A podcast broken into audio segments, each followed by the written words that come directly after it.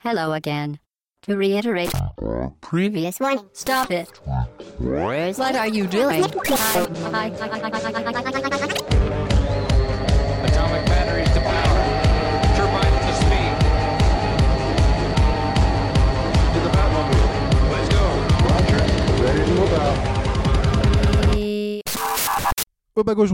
Session 34. Euh, bonjour tout le monde, nous sommes le di- dimanche pardon, 17 mars. Salut, c'est Chine.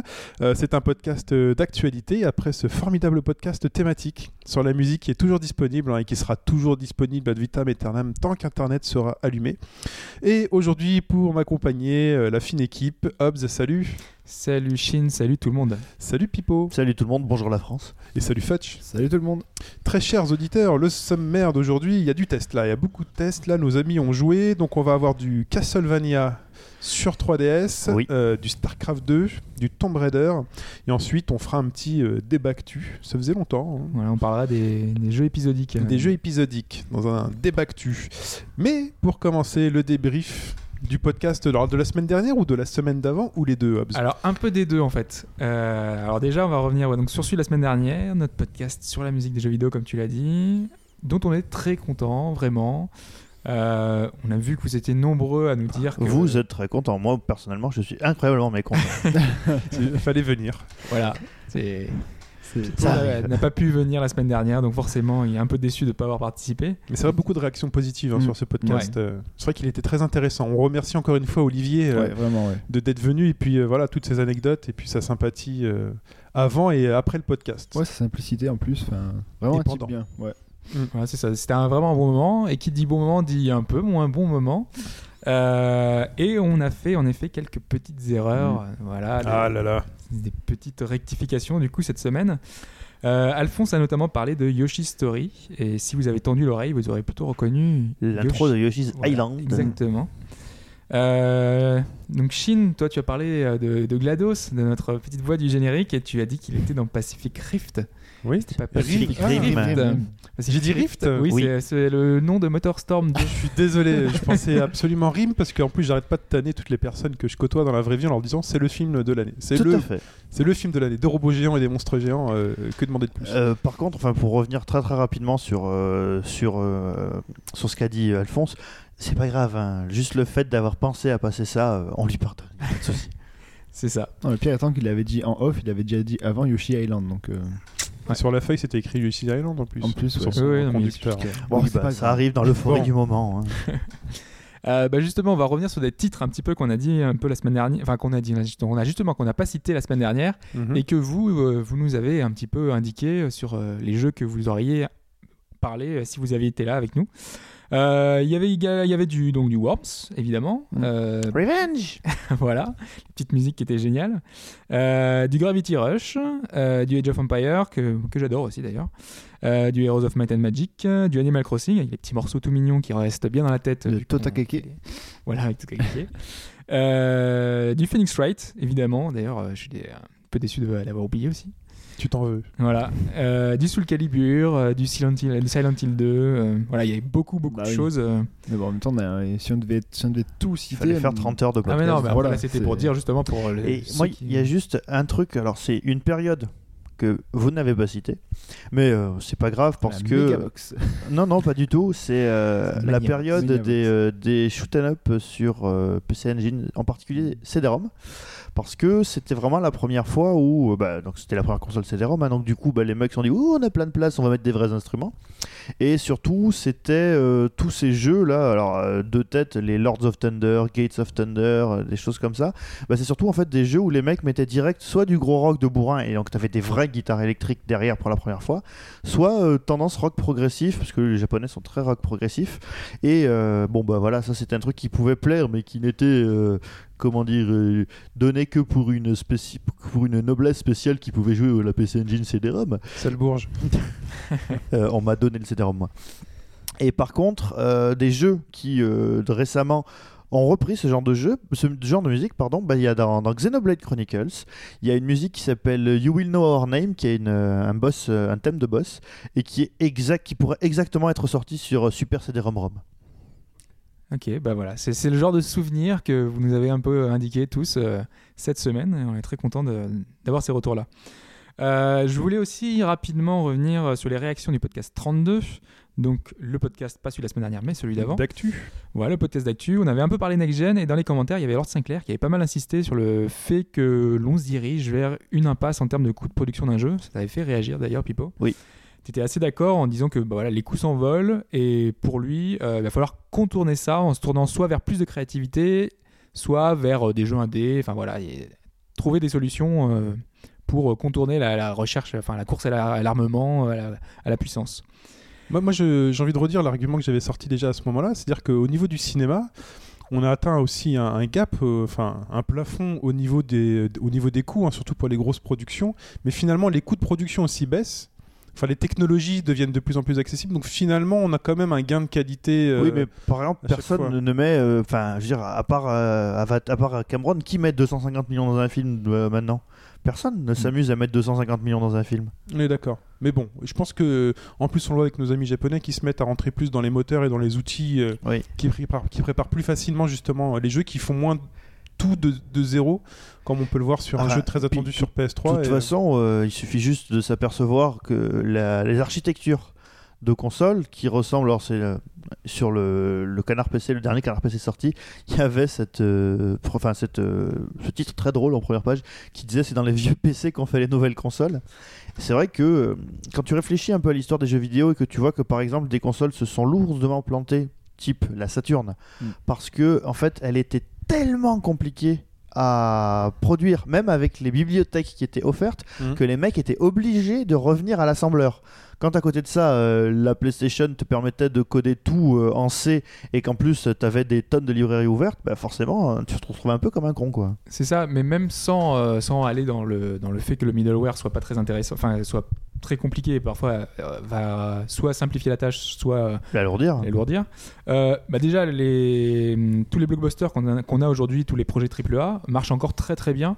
Il Mm. n'y a pas besoin, euh, quand on voit que les éditeurs euh, prennent finalement peu de risques, et à part des mauvais jeux comme Medal of Honor, euh, bah, voilà, en général, euh, tous ces jeux-là, euh, tous les, euh, les Battlefield, euh, les Call of Duty... euh, Max Payne aller- 3, c'est un triple A ou pas les enfants?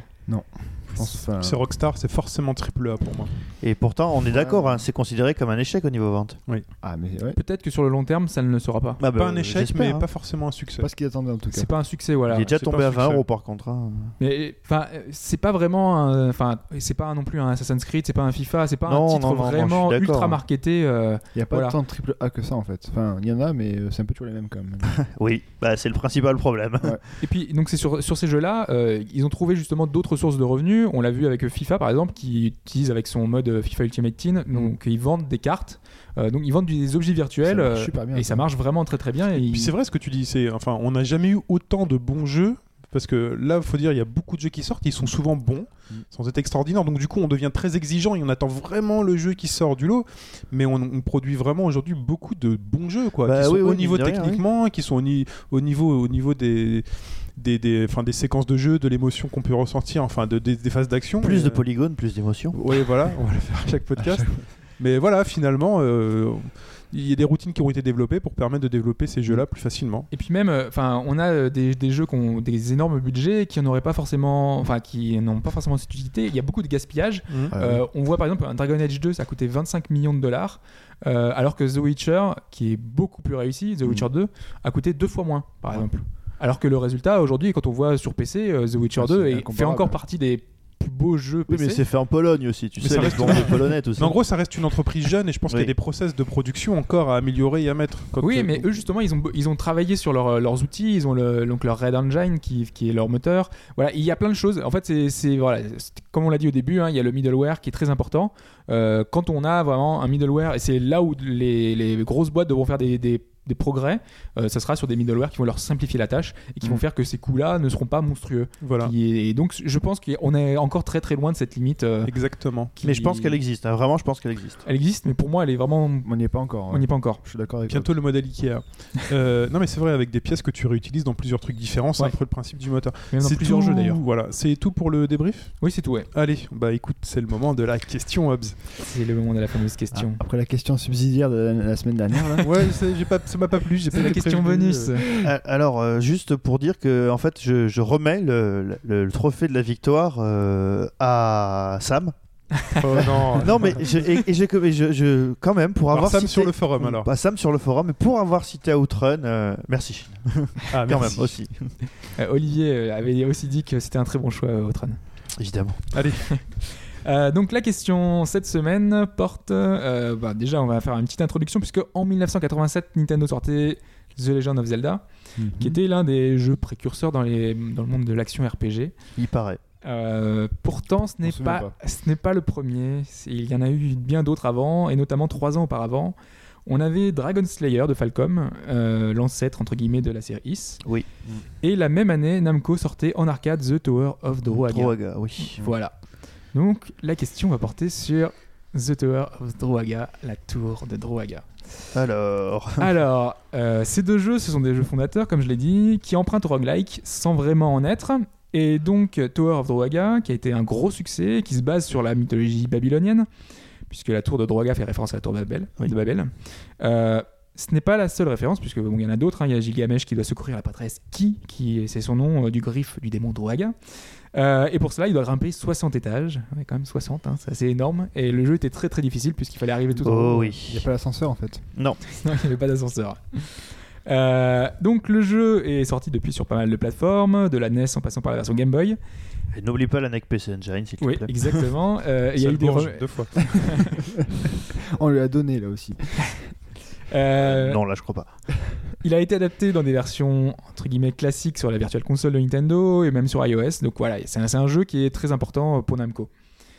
Et il y a également, euh, il y a eu des suites, hein, mais elles sont pas très très importantes et ils n'ont pas connu le succès euh, du, du premier.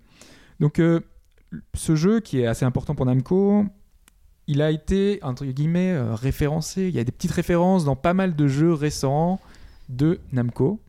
Et donc je vais vous citer quatre jeux quatre jeux qui font référence à Tower of Druaga et vous allez devoir me trouver lequel Ne fait euh, pas la- Quelle référence. référence voilà, n'est pas dans. D'accord. Sur les 4, il y en a une qui est fausse. Exactement. Ok. Bon. Alors, Ça le être- premier jeu. Ça va être du pige, je vous le dis tout de suite. J'ai pas de, pas de background là-dessus. Rien. Euh, je crois plus. Il y en a 15 sur sa chaise. Allez, vas-y. euh, Ah, même pas sûr. hein. Ah, c'est pas sûr. ouais. Alors, donc la réponse A, ce serait dans Soul Calibur 2. Euh, le costume alternatif de Sophitia serait la réplique de celui de qui La prêtresse que l'on doit sauver. Hmm. ça, C'est Est-ce possible. que la prêtresse. Ça, je crois que c'est vrai. Je préfère vous le dire tout de suite, ça, je crois que c'est vrai. Ouais, je crois. La réponse B, dans Eternal Sonata, aussi appelé Trusty Bell, euh, on pouvait invoquer Gilgamesh, le héros, comme personnage de soutien. Ok. Pour moi, Gigamesh, ça fait un, ça fait un peu nom de Pokémon.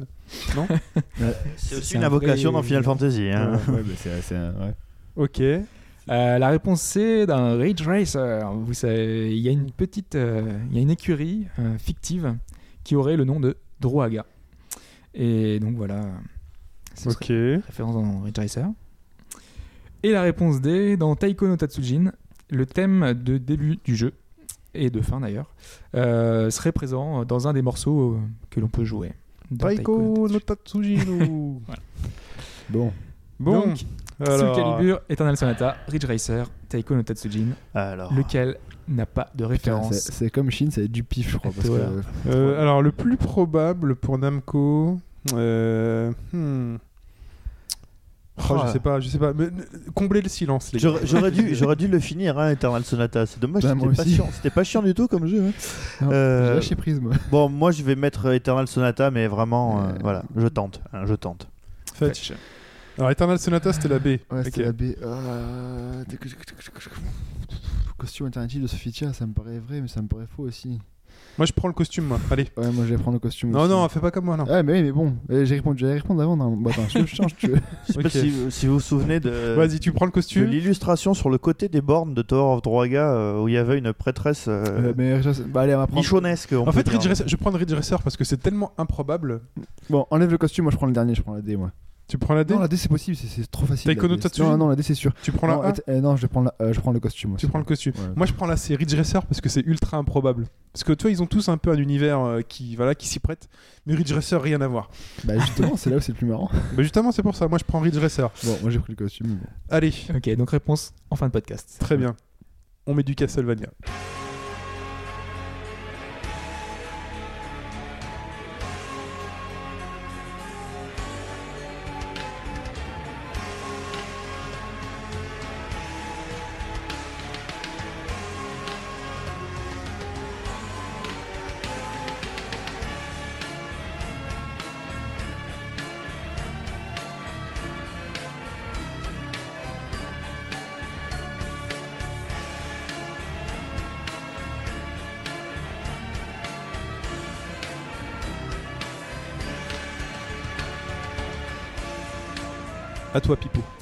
Eh bien, euh, vous aurez peut-être pas du tout reconnu euh, le thème de Castlevania Lords of Shadow Mirror of Fate, euh, nouveau record en 2013 du titre le plus long sorti sur console portable. Mon dieu, qu'est-ce que c'est horrible. Ah oui, parce que en fait, euh, euh, comment Lord of Shadow, c'est déjà un sous-titre. Voilà. Et Mirror of Fate, c'est un sous-titre de sous-titre. Exactement. Donc tout ça pour vous dire que ce Castlevania, euh, en fait, est le deuxième volet du reboot de la série qui a commencé donc il y a deux ans avec euh, Castlevania euh, Lords of Shadow. Enfin, deuxième volet d'ailleurs, c'est deuxième volet entre guillemets parce que on a un vrai deuxième volet qui va arriver bientôt. À Lords of Shadow salon. 2 Voilà. qui va sortir. Alors, euh, est-ce que c'est une Gaiden? Est-ce que ça s'inscrit entre les deux? Pour le moment, je peux pas vous dire parce que euh, on peut pas vous dire exactement comment ça s'est passé. Euh, le seul truc qu'on peut vous dire, c'est que euh, si vous n'avez pas fini Lords of Shadow, il faut que vous sachiez. Il faut que vous sachiez. Hein, si vous voulez pas être spoilé, passez à la partie suivante du podcast. C'est que Dracula dans Lords of Shadow est en fait à l'origine le héros. Gabriel Belmont, qui après avoir vaincu donc les seigneurs des ténèbres, bah, se retrouve euh, avec leur pouvoir et devient Dracula. Donc euh, dans ce jeu-là, euh, Gabriel, que vous incarnez pendant un tout petit prologue, euh, est euh, pendant tout le jeu bah, le, seigneur des ténèbres et le seigneur du château. Et par contre, euh, vous devez euh, incarner pour aller euh, le retrouver et euh, bah, normalement lui péter la gueule, parce que c'est un peu le but de tous les Castlevania, de péter la gueule à Dracula. Euh, bah, vous incarnez donc dans l'ordre du jeu Simon Belmont, donc euh, Simon le le premier Belmont que vous avez tous joué sur, euh, Nintendo, euh, sur Super Nintendo avec Castlevania 4, puisque rappelons-le, Castlevania 4 n'est pas vraiment un épisode original, mais plutôt un remake du premier, hein, faut le dire. Ensuite, vous jouez Alucard. Alors, le, le Alucard de euh, Lords of Shadow Mirror of Fate n'est pas le Alucard que vous avez joué. Il faut que vous vous mettiez dans la tête que la timeline a complètement été modifiée. Pour ceux euh, qui auraient fait Portrait of Ruin sur euh, DS et qui auraient acheté le jeu en version euh, collector, en fait, il y a un dépliant avec la timeline officielle, donc signé en bas par Iga qui dit oui, oui, c'est bien la timeline des Castlevania, et qui va donc de Léon Belmont, qui était le personnage de Lament of Innocence, jusqu'à. euh, alors, il n'y avait pas encore Shanoa de Order of Ecclesia, mais ça allait donc jusqu'au personnage de Portrait of Ruin, euh, bien évidemment. Et euh, dans la troisième partie du jeu, vous voyez, donc vous jouez avec Trevor Belmont. Trevor Belmont qui est dans cette continuité historique, mon dieu, on se croirait dans les comics Marvel là. Ouais, Ouais. Ouais, c'est un peu compliqué. Donc Trevor Belmont est le fils de Gabriel. Gabriel qui n'a pas su qu'il avait eu un fils. Gabriel qui donc est. Dracula Ouais, bien Ouais, joué, ouais. Qui est donc- qui bien est donc suivi. le, le Ah oui, père c'est de- vrai, Qui est Gabriel. donc le père d'Alucard aussi, ou pas? Et qui est donc le père de Simon. Moi, j'attends Et- que tu parles de Jean-Paul. En tout cas, de Simon? De Jean-Paul Belmont, oui, parce que Oui. ça- euh, il faut savoir que les Belmonts s'appellent en japonais, c'est les Belmondo, Eh oui. d'après euh, Jean-Paul Belmondo. Yes. Eh oui, donc euh, chasseur de vampires et Attends, distributeur de Gabriel, c'est le père de Trevor. champagne. Gabriel, c'est le père Mais de Trevor, Trevor, qui est le père de Simon. C'est pas le grand-père de Simon, normalement, Trevor? Euh, bah, en fait, c'est au moins le grand-père, ouais. Parce que en fait, dans la véritable histoire, ça se passe à la fin, euh, en 1491, Ouais, que Trevor pète va sa gueule à Dracula. Alors, Hobbs, en post-prod, tu nous mettras un peu feux de l'amour là. C'est la petite musique là. C'est que ça avait un 3 Trevor Belmont. Tout à fait, ouais, avec, Avec euh. Sifa Belnades et Grande Dynastie et Alucard. Ouais. Donc, alors, euh, je ne vous spoilerai pas parce qu'il y a un truc intéressant dans l'histoire du jeu, mais euh, posez-vous des questions entre Trevor et Alucard. Oui, un seul. Alors, parce que, alors, on va commencer par les choses euh, qui sont bien. Euh, alors déjà, le jeu est assez beau. On va pas se le cacher, pour une 3DS c'est assez beau, les effets 3D rendent pas mal, Euh, il y a des effets de transparence vraiment sympas, Euh, comme dans Symphony of the Night, vous avez en arrière-plan euh, des morts vivants qui traînent des cadavres et euh, qui rajoutent un petit peu à l'ambiance. D'autre part, vous avez quelque chose qui est euh, vraiment vraiment bien, c'est la jouabilité. La jouabilité est absolument parfaite. Alors, je m'explique. Ah oui, non, parce que la semaine, enfin, Ouais, oui. tu nous avais dit Oui, le oui. contraire. hein. J'a- Non, bah, justement, j'avais parlé, j'avais parlé des sauts lunaires, mais les sauts lunaires s'adaptent parfaitement bien au level design du jeu. Alors, il faut savoir que contrairement au précédent Castlevania, et donc euh, Symphony of the Night en tête, euh, je vais beaucoup y revenir, euh, le, le château n'est pas d'un seul tenant. En fait, vous avez euh, divers, euh, diverses maps qui représentent chaque fois une partie du château, et c'est pas vraiment un ensemble cohérent. Alors, c'est facile pour s'y retrouver, Oui, euh. Non, non, je, je, je, je tente de suivre dans la tête. euh, Alors, en gros, chacun des niveaux a une carte. Ouais. Mais si tu mets les cartes, si tu dessines toutes les cartes l'une après l'autre, contrairement à Symphony of the Night, ça fait pas un château complet. Ah, Donc en gros, il y a des choses que tu ne maîtrises pas. Et donc, euh, la manière dont est pensé euh, le château fait que quand vous avez l'ensemble des capacités de vos personnages, donc sur la fin du jeu, euh, vous avez la possibilité de parcourir euh, beaucoup plus vite et aussi bah, de tenter des choses, genre euh, des sauts, des, des leap of faith, vous savez, ces sauts où on ne voit pas les plateformes sur lesquelles on tombe Mhm. et sur lesquels, bah, si vous vous êtes loupé, vous avez la possibilité de vous récupérer. Donc en ça, la jouabilité est vraiment parfaite, c'est-à-dire que si vous vous plantez, si vous foirez un saut, vraiment, c'est de votre faute. Parce que d'autre part, les plateformes sur lesquelles vous pouvez sauter clignotent. Voilà.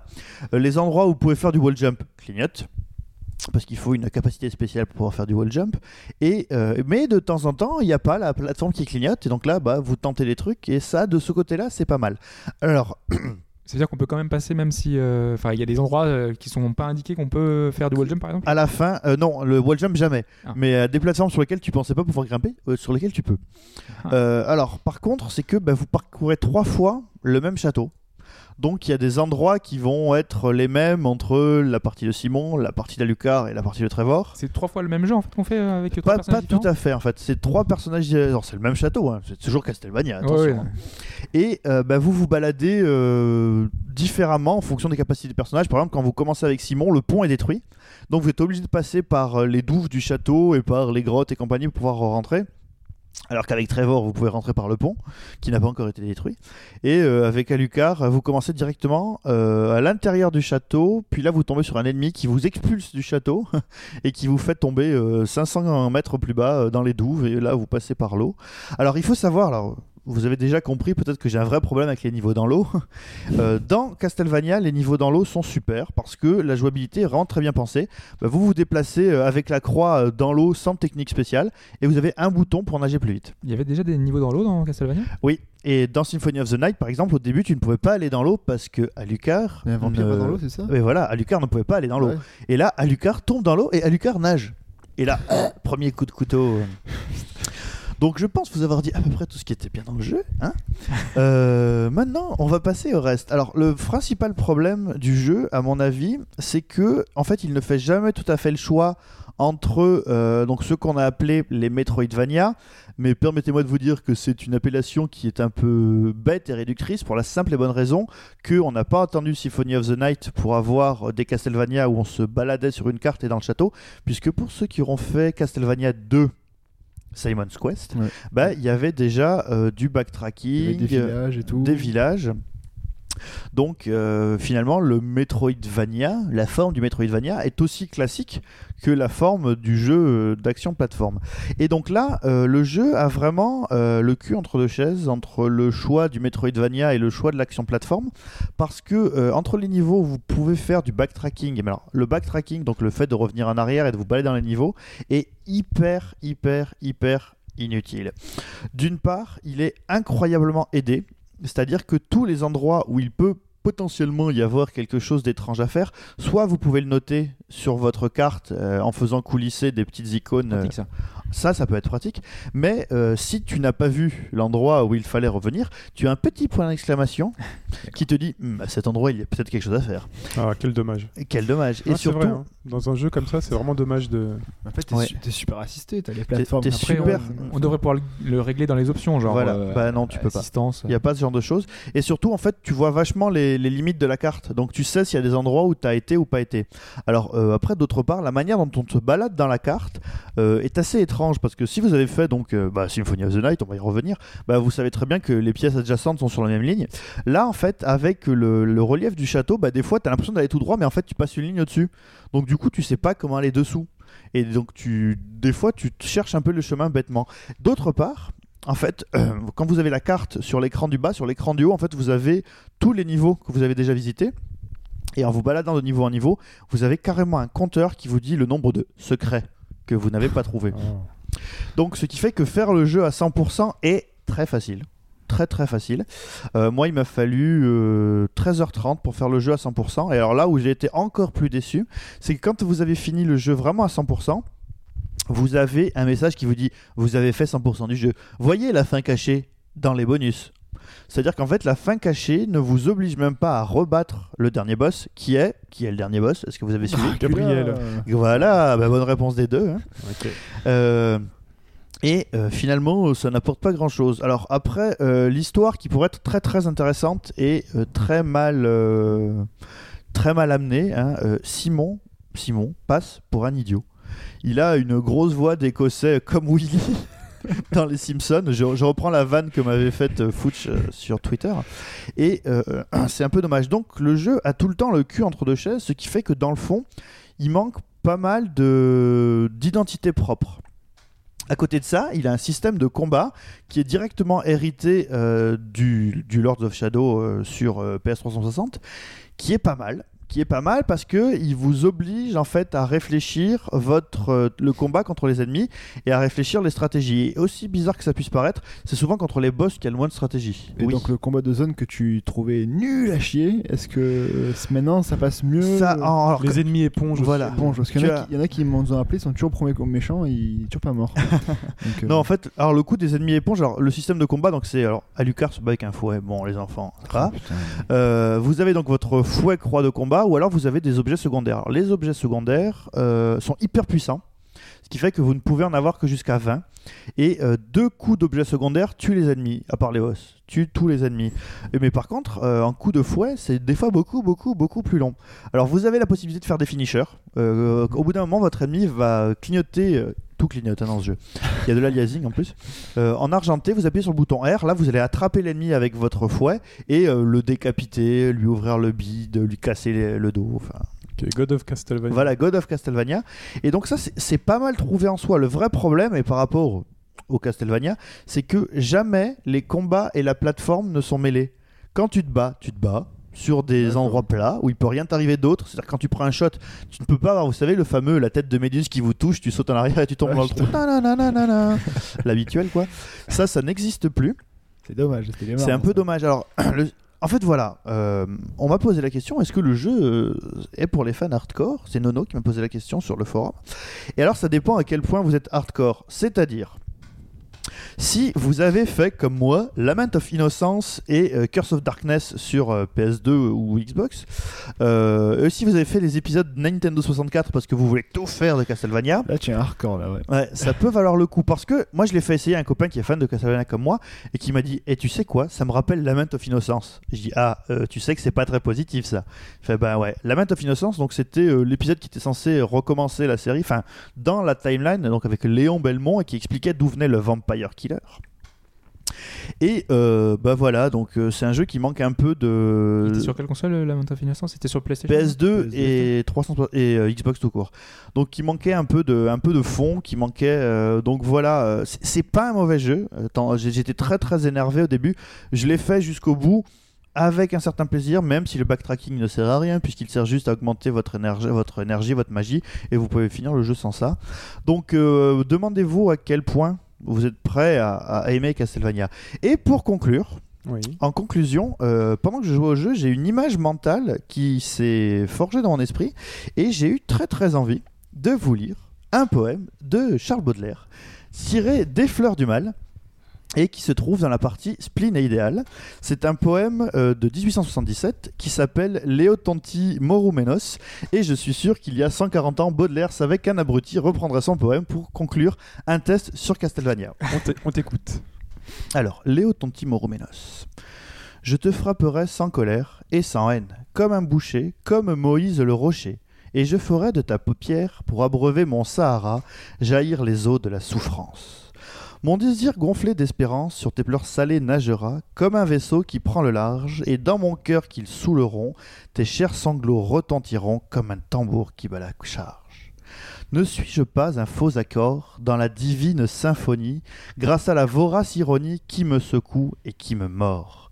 Elle est dans ma voix, la criarde, c'est tout mon sang, ce poison noir. Je suis le sinistre miroir où la mégère se regarde. Je suis la plaie et le couteau, je suis le soufflet et la joue, je suis les membres et la roue, et la victime et le bourreau.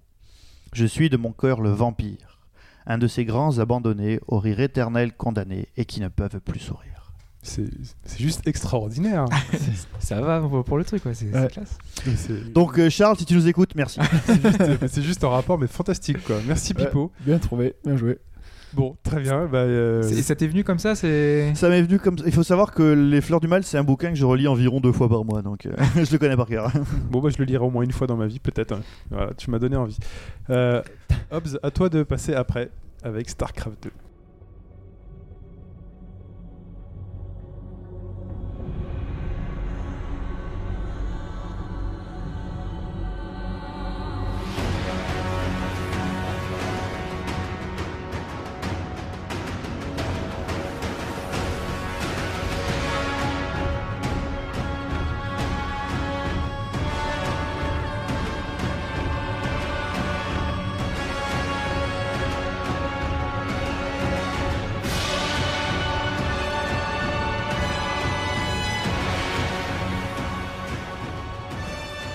Moi je vais vous parler de la sortie de StarCraft 2 Heart of the Swarm qui est euh, sortie cette semaine. Donc euh, le nouvel add-on entre guillemets euh, du jeu de stratégie sur PC et Mac. Attends, c'est- il fait de la box tight, on la donne ou pas? No. Oh, oh, oh.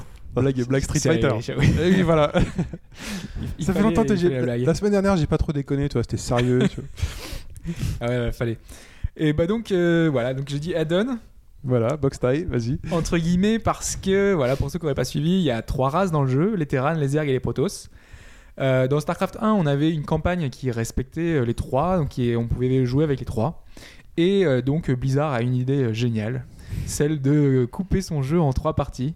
Celle de faire une partie Terran, donc c'est celle qu'on a eue il y a quelques mois maintenant, euh, Wing of Liberties, qui était donc la partie pour les Terrans. On a donc cette, ce, cet add-on là qui est Heart of the Swarm, qui est pour les Zerg.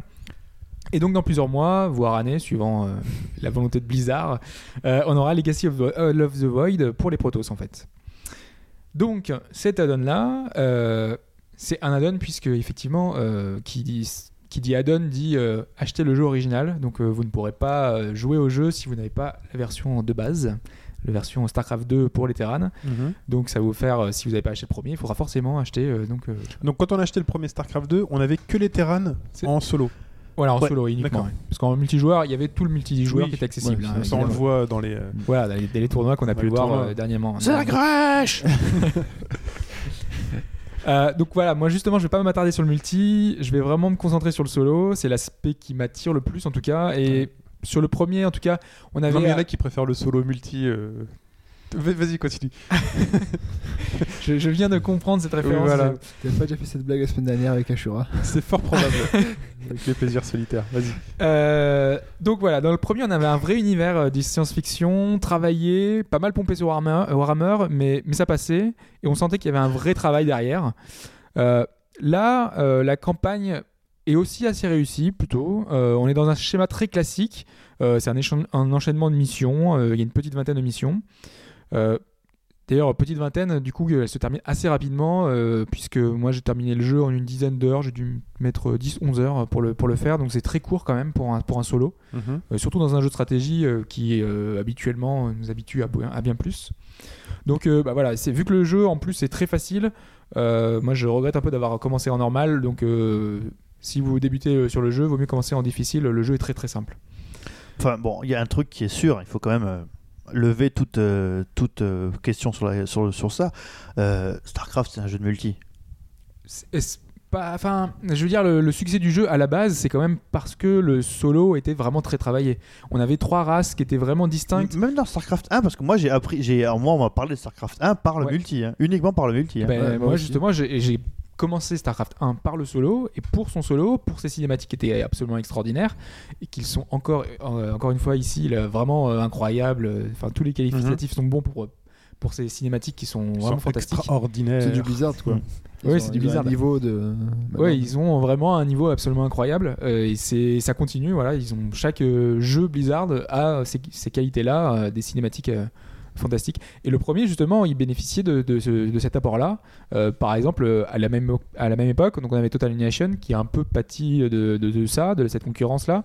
Euh, Sauf dans ton cœur. sauf dans mon cœur évidemment Euh, les Age of Empire aussi qui avaient un petit peu voilà qui étaient un peu en retrait et à cette époque là un Blizzard avait fait la différence grâce à ça Euh, Donc les cinématiques, comme je l'ai dit, elles sont vraiment géniales, mais surtout aussi parce qu'on y voit un personnage euh, assez charismatique, sans doute l'un des personnages les plus marquants de l'histoire du jeu vidéo, qui Ah, est... carrément, toi, t'es- Ah tu mais- lâches Alors, ça comme je ça. suis, je suis d'accord, je suis d'accord avec Hobbes sur ce point-là. C'est un personnage qu'on revoit dans quasiment tous les tops quand on dit euh, voilà c'est le un des personnages euh, un des ennemis les plus des plus euh, extraordinaires qu'on a pu dans un jeu c'est Kerrigan c'est Sarah Kerrigan tu, tu veux que je te fasse un petit peu son background pour savoir un peu d'où elle vient pourquoi Parce qu'en fait, que euh, personnage alors là, marquant? oui, tu voilà. le connais pas Je la- en fait, je la connais pas. Et donc, du coup, je m'en veux un peu parce que, du coup, si tout le monde la cite dans les. alors en fait pour resituer euh, c'était une, une humaine c'était euh, un, un personnage personnage humain qu'on jouait dans le premier Starcraft 1 Un terrain donc à la base. Voilà, un Mhm. Terran. Euh, elle faisait partie de l'armée des Terran, c'était l'une des plus douées. Elle faisait partie d'un commando d'élite, les fantômes. Donc c'est vraiment les, les, les, les soldats les, les, plus, les plus doués qui avaient des. Ghost, si on tu fait le lien voilà. la Starcraft 2. C'est ça, même parce que normalement on devait jouer en fait Nova, qui est une de Ouais. ses rivales en fait. D'accord. Et euh, elle avait des parce que les, les, ghosts, euh, ils ont des pouvoirs psychiques, ils ont des pouvoirs, ils sont supérieurs aux humains normaux.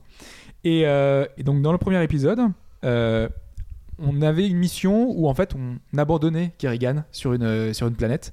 Les, les humains partaient et il la laissait là. Et au final, elle était capturée par les par les Zergs.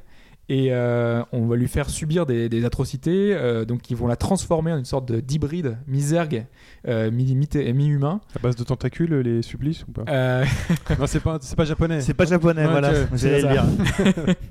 Et donc au final, on avait une sorte de monstre surpuissant puisqu'elle a gardé ses pouvoirs psychiques avec des pensées complexes puisqu'elle n'est pas totalement zerg, elle a toujours un peu son côté humain Mhm. euh, et elle- il va y avoir des tonnes de péripéties qui vont faire qu'elle va devenir au final, alors qu'elle n'était pas du tout euh, pour, pour- enfin, faite pour ça, la reine des zergs. Elle va unifier tous les zergs et faire que voilà, ça va devenir euh, le grand méchant. euh, qu'on affronte dans la première camp- enfin, euh, enfin qu'on joue avec euh, le premier add-on mais de Starcraft 1 D'accord.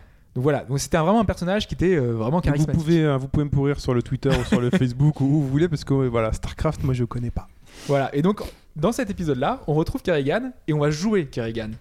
Euh, donc on se dit qu'on va pouvoir apprendre plus de choses sur le personnage, que euh, voilà, c'est un personnage un peu ambivalent, donc on se dit que voilà, on va avoir pas mal de, nouveautés, de, choses qu'on va apprendre. Et finalement, c'est pas le cas. C'est un peu euh, ma déception justement. Normalement, dans une logique de jeu vidéo, le premier épisode pose les bases et après dans les suivants, on étoffe ça, on le développe, on rajoute plein de choses. Et là, on reste sur, euh, sur les acquis du 1 et finalement, bah, on continue dans cette voie-là sans vraiment. Euh, Ouais. J'ai j'ai une question. Donc en, en fait, tu dis que donc en fait dans le premier dans le premier euh, add-on, enfin dans l'épisode de base, on jouait les Terran euh, et tu dis qu'en fait les trois races euh, sont euh, assez distinctes en fait dans leur gameplay. Ouais. Est-ce que justement normalement le solo n'est pas là pour t'initier euh, à leur utilisation finalement de ces races-là? Si, si, complètement, oui. Des- enfin, le premier jeu était comme ça, on avait Ouais. les, trois, les trois campagnes avec les trois races euh, jouables Ouais. donc qui nous, un peu nous introduisaient au multi. Euh, dans le StarCraft 2, donc on avait, on avait seulement le cas pour les, pour les, Pour les Terran. Pour les. Ouais. Et, euh, et donc là, pour le coup, on l'a, mais pour les Zerg. Mais Donc, en, coup, en euh, fait, dans le premier StarCraft 2, finalement, euh, t'apprenais à jouer Zerg en multi un peu sur le tas, c'est ça? Ouais, Et mais là, est-ce que t'apprends Ouais. des choses en fait? Est-ce que t'as appris des choses en jouant euh, Zerg en solo? Bah, moi, je jouais Zerg avant, donc euh, Déjà. je- voilà, donc, Voilà. euh, forcément, ça m'a pas appris grand chose. comme tout le monde, j'ai envie de dire. Mais euh, après, euh, ça, ça te, t'as des- quand même des bases communes, quoi. Enfin, même si les trois races sont très différentes, au final, euh, ça se joue un peu de la même façon. euh, il faut juste s'adapter. Enfin, par exemple, les Zerg demandent plus de microgestion. Euh, euh, les, enfin, c'est les, les unités qu'il faut connaître. De toute façon, quand on joue à Starcraft, si on veut jouer en compétitif, Mm. il faut connaître. Enfin, c'est comme dans un jeu de baston, il faut connaître les attaques euh, et les frames de, de tous les personnages. Et là, c'est pareil. Il faut connaître euh, de, tous les points de vie, de tous les trucs. Ouais, à un certain niveau. Ouais, bah là c'est le cas aussi parce que si moi j'ai voulu juste jouer un peu en multi vite fait, j'ai fait trois ou quatre parties, je me suis fait défoncer quoi. C'est euh, vraiment. euh, C'est normal, il n'y a pas de souci. Que, alors que j'étais un plutôt bon joueur du 1, euh, j'avais fait des, des- des petits tournois, des petites LAN à l'époque euh, et, et je me débrouillais vraiment bien. Et là j'ai plus du tout le niveau quoi. Donc faut, faut vraiment, même pour un bas niveau pour les débutants, parce que quand tu commences ta partie, quand tu tu tu t'achètes le jeu, Mhm. tu joues que contre des gens ont ton niveau. Donc tu joues contre des noobs normalement. D'accord. Bon, là, t'as- y a- là le jeu venait de se lancer, donc tu avais aussi beaucoup d'anciens joueurs de, de StarCraft qui revenaient. Donc du coup, bah voilà, enfin moi j'ai joué que contre des gars Donc qui pour quelqu'un euh, qui, qui commence éventuellement, donc c'est une bonne approche pour apprendre à jouer Zerg. Et, euh, Oui, surtout y a- si t'étais déjà mauvais Zerg avant, peut-être que là tu vas comprendre pourquoi t'étais mauvais. Est-ce que t'avais raté peut-être en micro-gestion euh. Ouais, Non. ouais. Après, il y a plein de, de- de petits tutoriels, enfin de missions, il y a plein de, de trucs secondaires, des, des espèces de missions. Euh, t'as une, des espèces de, de, de- de matchs contre l'IA qui sont possibles. Euh, t'as aussi des, des petits bonus qui permettent euh, de t'apprendre euh, comment bien euh, gérer les, euh, euh, les affrontements contre telle unité. On te dit vraiment tout euh, euh, contre telle unité, il faut utiliser ça, contre telle unité, il vaut mieux utiliser ça. Et, c'est inclus dans le jeu de base, donc c'est plutôt pratique euh, si vraiment on veut s'initier au multi, euh, sachant que voilà, c'est un, un jeu qui va demander qu'on y joue, qu'on y rejoue, qu'on y re-rejoue, euh, qui va demander vraiment, c'est basé sur l'expérience, c'est basé sur euh, sur la replay value, euh, sur le, les, euh, enfin justement sur les replays que tu vas pouvoir regarder de tes meilleurs joueurs, voir comment ils, se- ils, ils arrivent à jouer aussi bien. Bah, ça reste de la stratégie. Ouais, hein, il faut, stratégie il faut quand même aussi dire que c'est aujourd'hui encore un des rares jeux où il y a des mecs qui gagnent leur vie en jouant. Oui, et c'est sans doute le jeu de l'e-sport le, enfin, voilà, qui rémunère le plus et qui est le plus joué, le plus regardé euh, sur, le, sur le net. Et euh, voilà, c'est c'est vraiment un jeu qui, pour ce côté-là, Il y a euh, qu'à voir à Paris les, les Iron Squid, ça fait toujours, euh, ça fait toujours ça le comble. c'est hein. ça. Bah, ils ont rempli le palais des congrès, euh, c'était complet, euh, 3700 personnes euh, qui étaient là euh, pour voir un match de StarCraft. quoi. C'est absolument Mm. hallucinant. quoi. Bah, ça nous arrive de Corée et de, de- et de- du Japon. hein. C'est ça, Donc, surtout de de Corée, Corée. de en fait. Corée, De Corée surtout. Ouais, hein, ouais, voilà. parce que le Japon c'est pour le jeu de baston. Pour, euh, en Corée, c'est vraiment le StarCraft qui passe Donc, à Corée. télé. euh, Voilà. voilà. Euh, je vais quand même revenir sur le. Sur nous, le- ça passe pas à la télé, c'est Sponfétude, hein, c'est ça qui. Ouais, euh, Sponfétude, ok. ouais. Ça passe bien sur internet, sur Twitch, sur et internet, tout comme c'est ça, ça. sur Twitch Sponfétude. Euh, donc euh, voilà, là, on- je vais revenir un peu sur le jeu. Euh, en fait, euh, donc comme je le disais, on a un scénario qui est pas forcément super original. Euh, c'est un peu le même le cas aussi des missions qui manquent un petit peu de, fin d'originalité. En général, c'est toujours on va d'un point A à un point B et euh, voilà, on tue tout le monde, un peu classique. Ou alors on a dans un temps limité, on doit essayer de survivre, ou alors on doit essayer de protéger quelqu'un. C'est pas Enfin, il manque un truc un peu côté original peut-être dans, dans.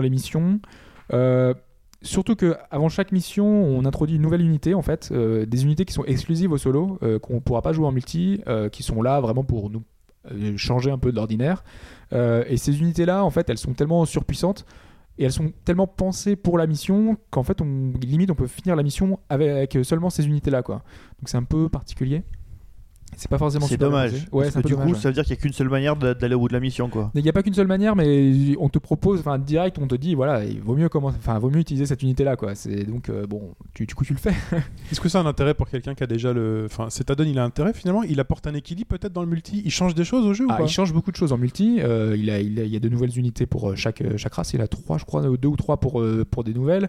Il y a un rééquilibrage complet du jeu. Donc c'est achat obligatoire si on joue en multi en fait? si on joue en multi, oui, c'est obligatoire. oui. Et si on l'achète pas, qu'est-ce qui se passe Tu peux pas Bah, jouer Non, tu continues de jouer avec seulement ceux qui ont euh, le premier jeu, en fait, tout simplement. Ah, Les d'accord. has- les has-been, quoi.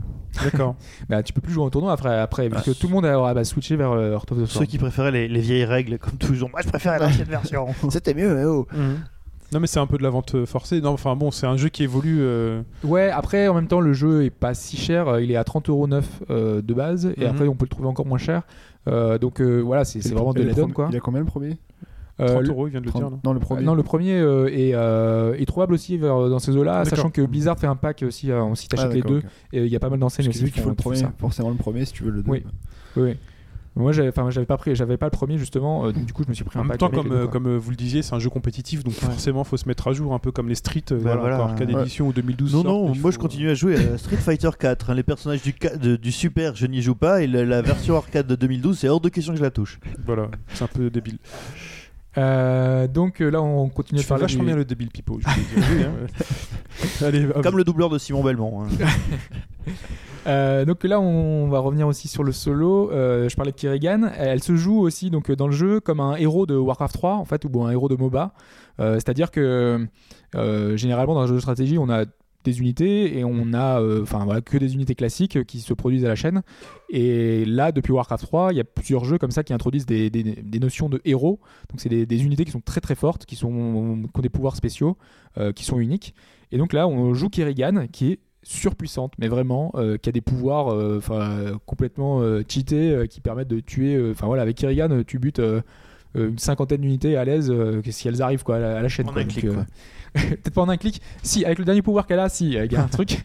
Mais euh, normalement, enfin voilà, tu- si t'enchaînes, euh, elle a tellement de vie, elle a tellement de puissance. Mais que- donc, c'est quoi C'est le rôle du héros euh, Parce qu'il y a des jeux de STR comme ça où t'as un héros euh, sur la map. Ouais, mais c'est ça. Il y a des hein, héros dans StarCraft 2 en, en multi? En multi, non. Non, non, il y a pas de héros, Non, il y en a d'accord. pas. Bah non, Là, sinon ce serait un MOBA quoi. Voilà, D'accord.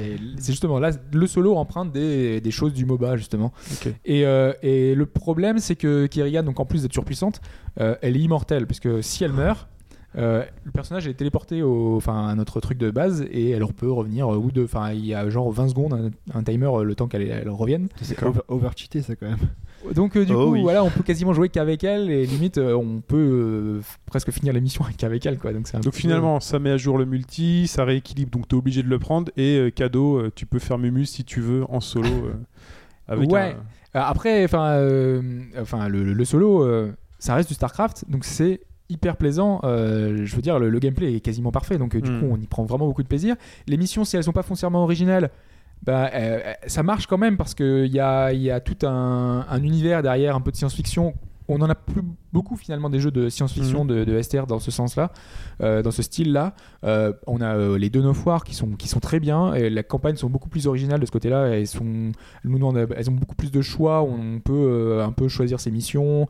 On a nos héros qu'on peut complètement équiper. Là, c'est pas le cas. Là, on peut monter des niveaux, on peut choisir des compétences, mais on n'a pas ce niveau-là de, de personnalisation. Euh, mais, mais voilà, c'est c'est vraiment bien fait. Euh, Il y, a, il y a plein de petites choses euh, qui font un peu euh, point and click, euh, qui étaient déjà un petit peu plus, enfin un peu là dans le premier, euh, mais qui seront un peu renforcées ici. En fait, euh, choix de discussion, c'est ça? voilà, c'est Mm. ça. En fait, avant l'émission, euh, on est en fait dans une espèce de hub et on peut parler avec euh, donc les différentes euh, personnes qui sont dans le hub et euh, on a à chaque fois des, des discussions avec tous les personnages. Qui sont des insectes. voilà, justement. Et, euh, et ça, c'est plutôt sympa. Enfin, c'est un peu renforcé. Euh, Il y a des petits choix. Euh, Il y avait déjà le cas aussi dans le, dans le premier. Il y avait des espèces de, recherches. En fait, on pouvait améliorer certaines unités ou pas. Euh, là, c'est aussi le cas. Donc, euh, il y a toutes les unités. En fait, elles ont plusieurs spécialisations. Et euh, donc, en fonction de nos choix, on peut donc les spécialiser, les, améliorer. Il y a aussi des missions d'évolution qui sont pas. Enfin, ça, justement, je trouve qu'ils coupent le rythme ces missions puisque euh, elles, sont obligatoires si on veut évoluer nos unités. Et sauf que elles sont, enfin, impossibles à perdre. En fait, tu peux pas, tu peux pas les rater. Et elles sont super simples. Donc du coup, elles sont, enfin, totalement Sans euh, intérêt. sans intérêt, voilà. Donc, euh, donc c'est un peu dommage qu'ils aient mis ça. Mais voilà, c'est vraiment un jeu qui est, qui est intéressant. Euh, pour les fans de StarCraft, je pense que, enfin voilà, ça, vaut le coup. La, la- la campagne est sympa. Euh, Et puis comme on le dit, de toute manière, pour le multi, vous êtes obligé d'y aller. Voilà, exactement. bon. Donc, euh, Ça se vend par, par cargo ça encore une fois. donc voilà. Ah, complètement. Euh, très bien, merci Hobbs. Euh, et ben on passe à la suite avec un grand comeback.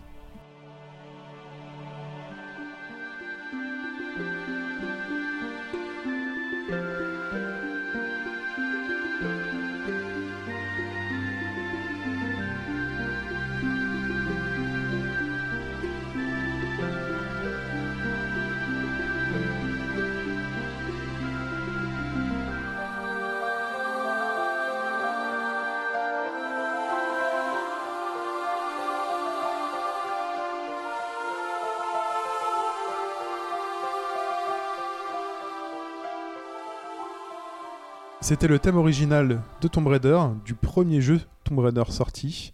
Et qu'est-ce qui se passe aujourd'hui, Fetch? Eh ben il y a le reboot qui est sorti euh, courant mars euh, dans ce mois de Le mars. 5 Le mars. 5 mars, voilà. Donc, là, vous reconnu le thème de Tomb Raider, vous êtes en 96 à l'époque. Vous euh, découvrez les joies de l'aventure 3D euh, par l'intermédiaire d'une Indiana Jones toute de polygones vêtus, qui se nomme, qui se nomme Lara Croft. Lara Croft. Et oui, une archéologue anglaise en quête d'action, d- en quête d'anciens trésors, pardon, qui donc va traverser dans le premier jeu euh, énormément de, de décors variés, de, de, de boss euh, gigantesques avec un dinosaure. euh, Son manoir, c'est surtout. elle- son manoir aussi avec son petit euh, majordome. Que- euh, quelle on idée débile de se, de se suspendre euh, à un lustre dans ton propre manoir. Mais ça va pas, non? Elles Je te jure que si j'avais un manoir avec des lustres, et euh, je te jure que je le ferais. Tu le ferais? Clairement, attends. Eh, ça avait un peu de, de didacticiel dans le sens où le jeu demandait à l'époque énormément de, de timing au niveau des sauts. Oh oui. Il fallait se déplacer. Il y avait plusieurs techniques, euh, les roulades d'avant, les roulades d'arrière, les sauts. Donc c'était vraiment euh, un didacticiel à ce niveau-là. Le jeu est alors développé par, euh, pour le compte d'Eidos Interactive par Core Design, donc société anglaise. euh, et le jeu s'est vendu à 7 millions d'unités quand même. Et donc ben, Core Design s'est dit c'est bon, on tient notre filon, on va sortir des jeux à foison. Non, on tient notre nichon. Euh, pardon, je filon, oui. C'est un peu ça, oui. Le 2 est sorti, ainsi de suite, plusieurs jeux sont sortis, le- la série a commencé à, à s'effondrer petit à petit avec euh, un nullissime, euh, c'était quoi le Darkness le, sur PlayStation 2, le Ah oui. tout premier euh, jeu de Next Gen. Il était d'un niveau euh, vraiment en dessous de tout. Et il a donc fallu attendre que Eidos, qui est devenu depuis euh, donc euh, Square Enix en Europe en 2009, Qui a été racheté, ouais. ouais, qui a été racheté, donc décide de changer de studio et de confier le- la licence à Crystal Dynamics, qui a bossé entre autres sur euh, Legacy of Kain. Oh oui. Voilà, qui... mais qui sont pas eux qui l'ont créé, c'est Silicon Knight qui a créé le, la, Le- la- le personnage, la ouais. série, ouais. En 2003 donc, et après ils- ils ont sorti donc trois volets, euh, le Tomb Raider euh, Legend, le Tomb Raider Anniversary et Tomb Raider Underworld, qui étaient en soi des très des bons jeux. Qui était pas mal du tout. Voilà. L'Underworld, moi j'ai beaucoup aimé l'Underworld. Ils étaient bien, mais sans réelle prise de risque en fait. C'était, euh, ils prenaient un peu le- le- les mêmes idées que, que Tomb Raider originel en, en mettant au goût Ils du avaient jour. surtout changé la maniabilité qui faisait Ouais. qu'elle était beaucoup moins rigide et donc du coup rien qu'en renforçant enfin justement cette maniabilité on avait un jeu beaucoup, plus souple. ouais. C'est Ouais. Voilà, C'était beaucoup plus souple. Beaucoup plus souple. Ouais, on préfère une Lara Croft un peu plus souple, j'ai envie de dire. Et donc voilà, ben, Et moins pointu. C'est vrai que moi, les progrès techniques euh, nous ont donné une, une Lara moins pointue. Ouais. Les plus pervers se, se se reconnaîtront. Euh, donc Dynamics a remis le couvert cette année en 2013 après deux ans environ de, de développement euh, sur le, ce nouveau Tomb Raider. C'est un vrai reboot de la série donc Mm. euh, qui est sorti euh, en, le 5 mars. C'est le retour d'une icône, hein, on peut le dire. Hein. Lara Ah, Croft c'est- est, ah oui, oui, une icône. là, hein. Bah, elle est dans le Guinness euh, Book des, des records comme euh, le- l'héroïne virtuelle la plus euh, connue ou euh, vendue, je crois, dans le monde. Bah, Donc, clairement, c'est- ouais. Même devant Peach, hein, Peach qui pourtant a été plus vendu que Lara Croft, mais Peach tout le monde s'en fout. quoi. Peach, on s'en fout parce qu'elle est chiante, faut toujours la sauver. Tout à Donc, fait. euh, là, au moins, c'est une vraie femme qui se bat, tu vois. C'est c'est un peu la fémène des jeux vidéo. Alors, euh, bah, alors, pour revenir. Elle est au- beaucoup moins souvent nus quand même. C'est pas faux. Il y a moins à voir dans le dernier reboot. Tout à fait. Pour revenir au niveau de, donc, du reboot de, de Crystal Dynamics, l'aventure donc, euh, démarre au large du Japon, sur une île qui a tout à, tout à, au niveau conditions climatiques, se rapproche beaucoup du triangle des Bermudes. Il pleut tout le temps, c'est juste insupportable. Le triangle du dragon. Euh, voilà, Euh, un peu, un peu pompé dessus. Donc euh, vous incarnez Lara Croft totalement novice euh, à bord donc du navire l'Endurance qui a de son nom, ben, juste son nom justement, parce qu'il va venir s'échouer sur l'île euh, au bout de, au milieu de la de l'exploration. Donc c'est une exploration qui est sous la direction du docteur Whit- Whiteman, qui est à la recherche. Donc à la recherche des Yamatai, civilisations asiatiques aujourd'hui disparues. Et sur l'île, Lara Croft fera connaissance des autochtones peu commodes en la personne des Solari. Alors, peu commode, c'est peu, peu de le dire. On peut quoi. le dire, ouais. Après, présentation assez rapide, résumant un simple coup de poing dans la gueule, en fait, c'est à peu près ça. Euh, vous êtes séparés de vos amis et pendus par les pieds dans une boucherie souterraine. Donc, vous voyez autour de vous, c'est assez glauque, c'est des cadavres pendus par les pieds. ça- C'est vraiment comme ça qu'on commence en fait. Ouais, hein. ouais, ouais. On, a, on a la séquence d'intro, et puis euh, le premier truc de jeu qu'on a, c'est on est pendu par les pieds. et Voilà. Ça commence comme ça. Et ça, ça, alors pour les, pour les vieux cons, bien sûr, ça rappelle un tout petit peu Another World. Un tout petit peu. Et donc, ben, le jeu commence, mais déjà, clairement, les bases de- du jeu euh, assez lourde, vraiment d'un côté Tomb Raider qu'on n'avait jamais vu avant, donc euh, qui est un peu plus euh, mature. Donc, c'est ça que c'est 18 plus, hein, le jeu, c'est pas, c'est pas du 3 et plus. Euh, et pour sortir de là, bien sûr, vous avez, euh, vous falloir courir et, et quelques QTE, voire beaucoup au début. Quelques. Il y a quasiment que ça, donc des QTE par Enfin, l'intermédiaire. plus ma- enfin, tu dis plus mature, plus mature ou plus sombre? Plus sombre, peut-être. Plus sombre aussi, ouais. ouais plus sombre. ouais. Mm. C'est vrai que le mot mature est un peu mal, euh, mal choisi. C'est plus sombre en effet. Euh, oui, après donc quelques QTE, vous êtes enfin sorti de la grotte avec euh, notamment un gars qui vous poursuit, un mec aux cheveux longs assez horrible. Où le QTE, je me suis fait tuer quelques fois par un rocher. Oui. Parce qu'en fait, le QTE est assez bizarre, bizarre en fait. Il y a, c'est un cercle qui devient concentrique en fait, et à un moment donné, le bouton euh, triangle pour le coup sur PS3 Y, hein, voilà. s'allume et si jamais tu rappelles pas à ce moment-là, bah, c'est trop tard, il devient rouge et boum, le rocher t'écrase la gueule. Et tu vois vraiment le rocher s'écraser la gueule sur Lara Croft. Mm. Lara Et Croft, t'as des projections de sang sur l'écran. sur l'écran. c'est sympa. C'est Lara Croft dans ce jeu, faut savoir, c'est qu'elle va, elle va prendre quand même pas mal de taille parce que la première chute qu'elle fait de son son crochet, elle dans barre de sur fer. une barre de fer qu'elle enlève normalement et puis après bon, elle marche comme si de rien n'était. Il y en a beaucoup qui seraient morts à sa place. Bah écoute, euh, Nathan Drake est passé par là. Les aventuriers qui peuvent courir et sauter ça, des tout à 20 fait. mètres avec deux chargeurs de Kalachnikov Bon, après, dans le buffet. euh. Sans aller jusqu'à Nathan Drake, enfin, les Elle est- grands classiques euh, enfin, de, de Indiana Jones, tout ça, enfin, ils C'est avaient ça. toujours un petit peu des aventures un peu rocambolesques avec pas mal d'action. Et Mhm. et là, on est dans ce style-là. Puis John McClane aussi, il s'en est pris plein la gueule et à chaque Voilà. fois il repartait. hein. On le- aime ça, donc euh, Rambo cool. aussi, hein, il s'est pris plein la Ah, gueule. Rambo, Rambo se recoue quand même. Rambo se recoue quand même. prend le temps de se ouais. recoudre et tout. Donc vous êtes lâché donc dans une nature hostile et Lara va petit à petit se forger euh, pour devenir euh, bah, la machine de guerre qu'on connaît, hein, à tuer tout ce qui bouge, euh, à, tirer droite-gauche avec ses pistolets, voilà, la Lara Croft que tout le monde connaît. Ça commence, vous découvrez donc un cadavre pendu lui aussi par les pieds, c'est très à la mode cette île. Et vous devez donc, euh, par l'intermédiaire d'un saut, récupérer un arc qui est en fait l'être une des armes les plus utilisées du, dans le jeu. Enfin, moi en tout cas, je l'utilise énormément. 2013, l'année des jeux vidéo avec des arcs. voilà, c'est ça. Et là, ben, vous arrivez, vous dites, Ouah, putain, Lara Croft, elle commence à avoir faim et tout, machin. Et euh, donc, du coup, ben, vous dites, ben, vous voyez, vous voyez le cerf tout au fond, vous trouvez déjà des flèches, des carquois de flèches par terre. Je sais pas ce qu'ils foutent là. Vous voyez un cerf et il faut le tuer et donc le dépecer pour manger. On se dit, putain, ils ont intégré, euh, comme beaucoup l'avaient mis en avant dans les vidéos, une phase de survie. Et ben non, car c'est quasiment je, la seule qui est quasiment utile et euh, nécessaire dans le jeu. Moi j'aime bien chasser les lapins, mais euh, c'est juste pour le Oui, fun. mais ça sert à rien. Parce que vrai, même, si vous ne mangez pas du lapin ou du cerf, ben, vous êtes toujours euh, fringant et vous couvrez de partout d'arbre en arbre. Ça ne change rien du tout, à part prendre de, de l'expérience. En fait. Voilà, c'est tout. Sinon, c'est op- vraiment optionnel. C'est Ou un- des matériaux en fonction des, des options choisies. Voilà, au niveau de, des matériaux aussi pour augmenter les armes. Donc, je vais y venir aussi. Après, c'est vrai qu'entre. Vous allez voir dans le jeu, il y a plusieurs gunfights assez violents. Les animaux n'ont pas trop leur place dans le milieu des bidonvilles, au milieu des, des- des châteaux en feu. C'est vrai que c'est chaud de trouver des cerfs à ce niveau-là. Donc la, pro- la courbe de progression est assez bien faite de Lara Croft, que vous démarrez donc Lara Croft euh, toute pleureuse à pleurer au niveau quand elle doit tuer le cerf, elle s'excuse de tuer, de dépecer et tout. À la Lara Croft, ben, qui en gros, euh, je veux sauver mes amis, je bute tout le monde euh, à coups de piolet dans la gueule, euh, à coups de, pistolet à bout portant. Enfin, c'est vraiment le. L'évolution se fait assez rapidement et ça, ça rend vraiment une Lara Croft humaine dans le jeu et l'immersion est quand même assez bien reproduite. Tu as une notion de l'humanité un peu particulière. en fait. Il faut, faut se dire aussi non, que l'humanité vue par les jeux vidéo. voilà, Ah, violent, d'accord. c'est comme ça. C'est- propre aux jeux vidéo, quoi. Non, mais il faut dire aussi qu'elles sont une île déserte, enfin, elles sont une île où ils veulent la frapper tout le temps. Donc, euh, Oui, oui. vu ce qu'elle prend dans la gueule, euh, Euh, la frapper et la violer. non mais c'est vrai, C'est sûrement faut ça. pas se le cacher quoi. Alors, au début, ça commence par une sorte de di- didacticiel assez, assez camouflé. Euh, beaucoup ont critiqué que c'était assez long.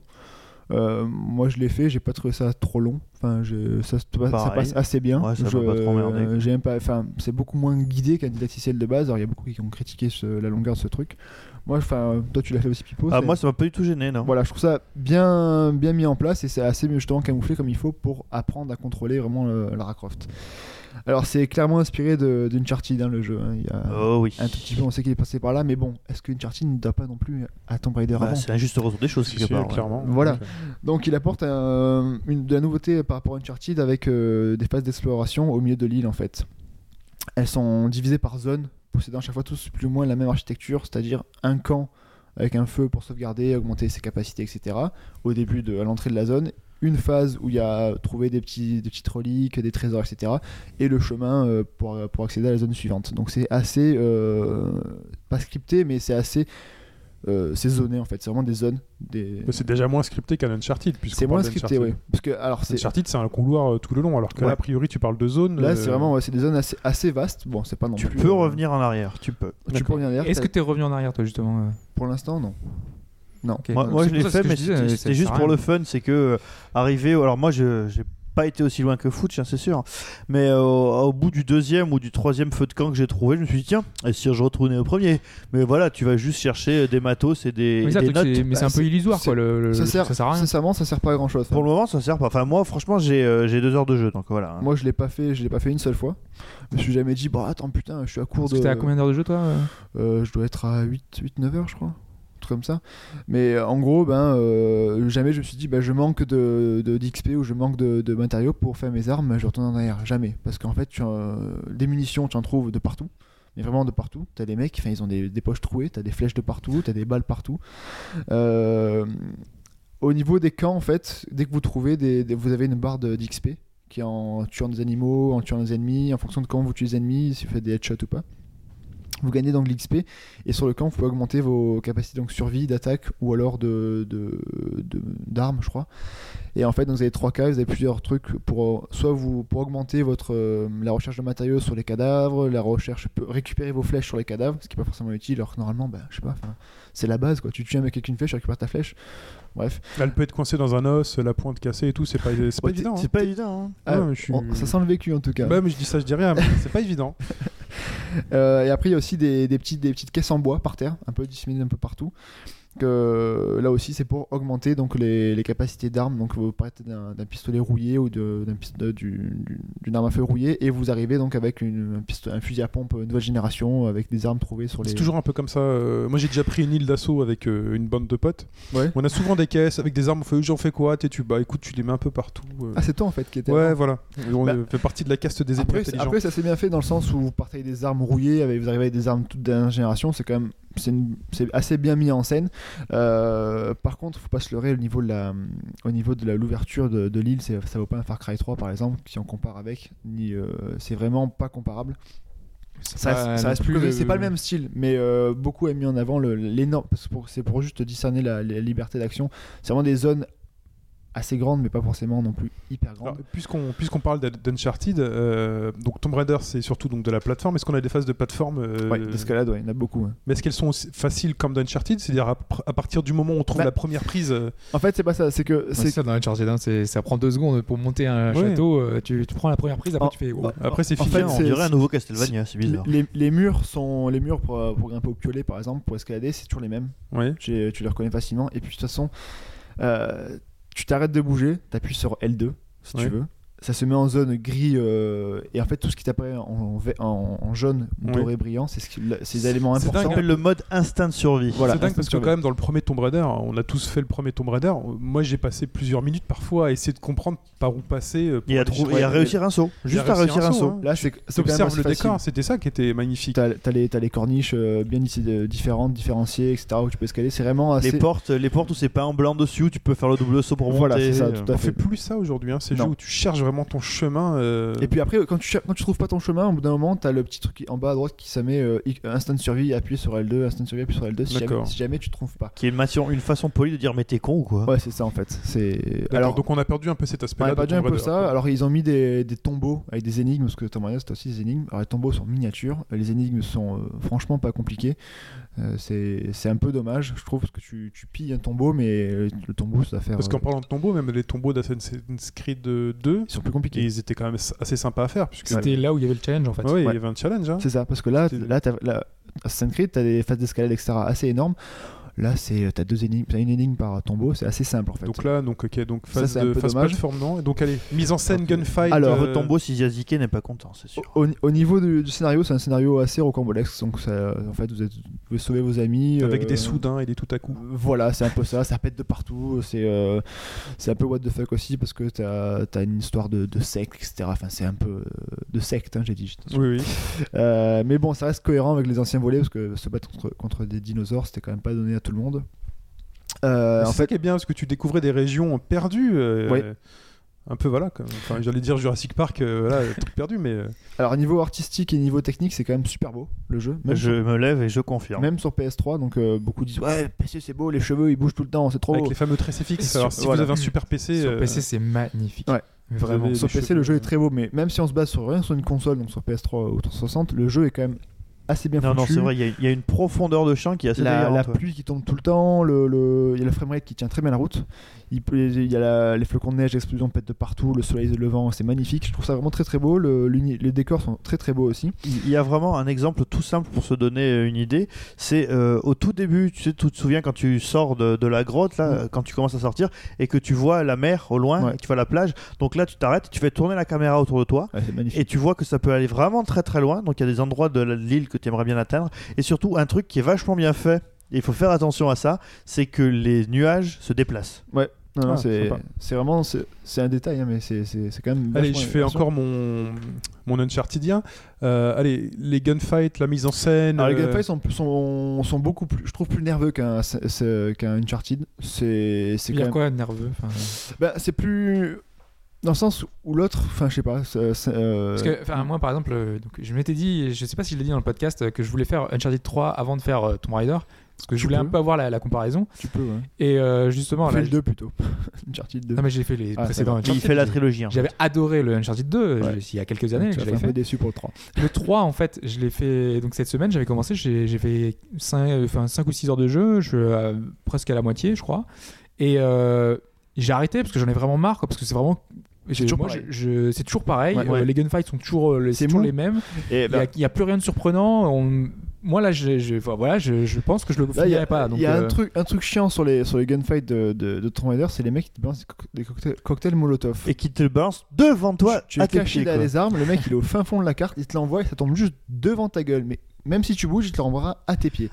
C'est ça le point de. Après, je veux dire, bon, bah c'est. c'est- Non, et, et ce que dit Fooch en termes de, en termes de, de dynamisme et par rapport donc à Uncharted, Mm.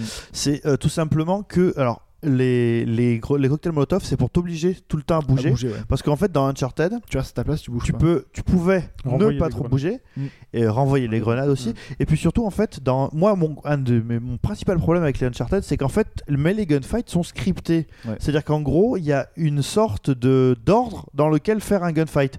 Il faut attaquer les ennemis qui viennent de la gauche, puis ceux qui viennent de la droite, puis tu Là, progresses. ça aussi quand même. Ben, peu- là, beaucoup moins. foutu. Alors revenons sur Tomb Raider. Là, beaucoup moins. sur Tomb Raider. Alors euh, après c'est un peu scripté aussi, ils sont un peu obligés malheureusement.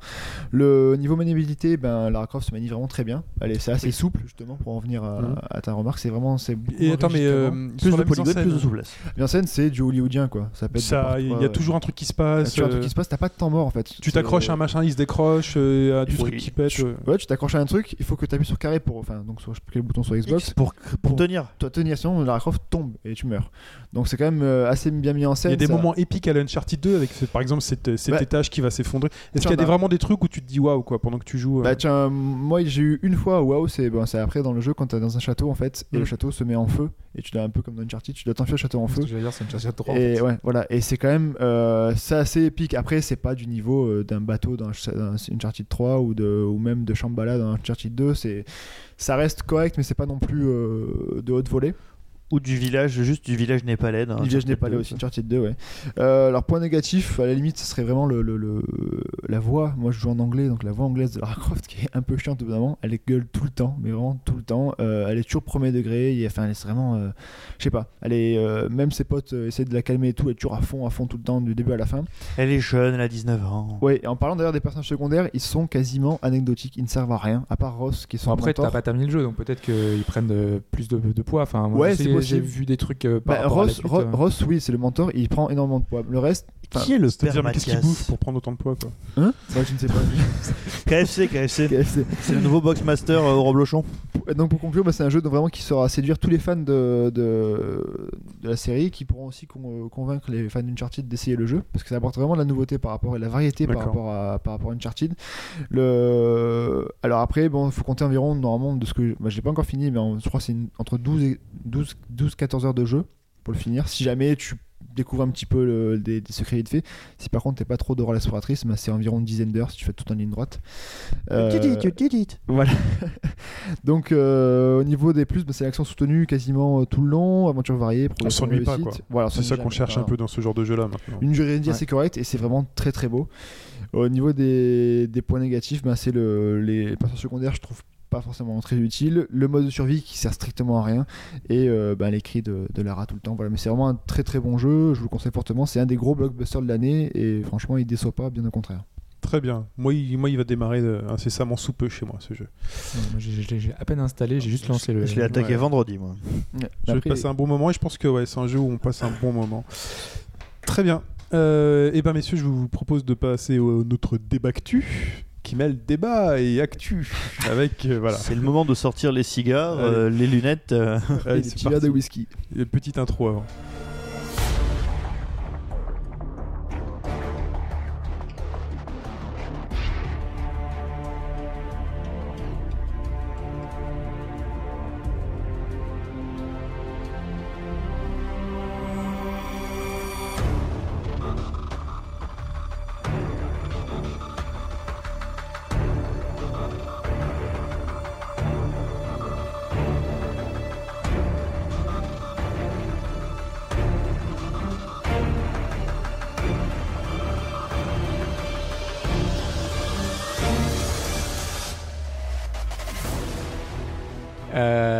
C'était un extrait de Metal Gear Ground Zeroes, euh, qui est donc euh, le, nouveau jeu de Metal Gear de Kojima.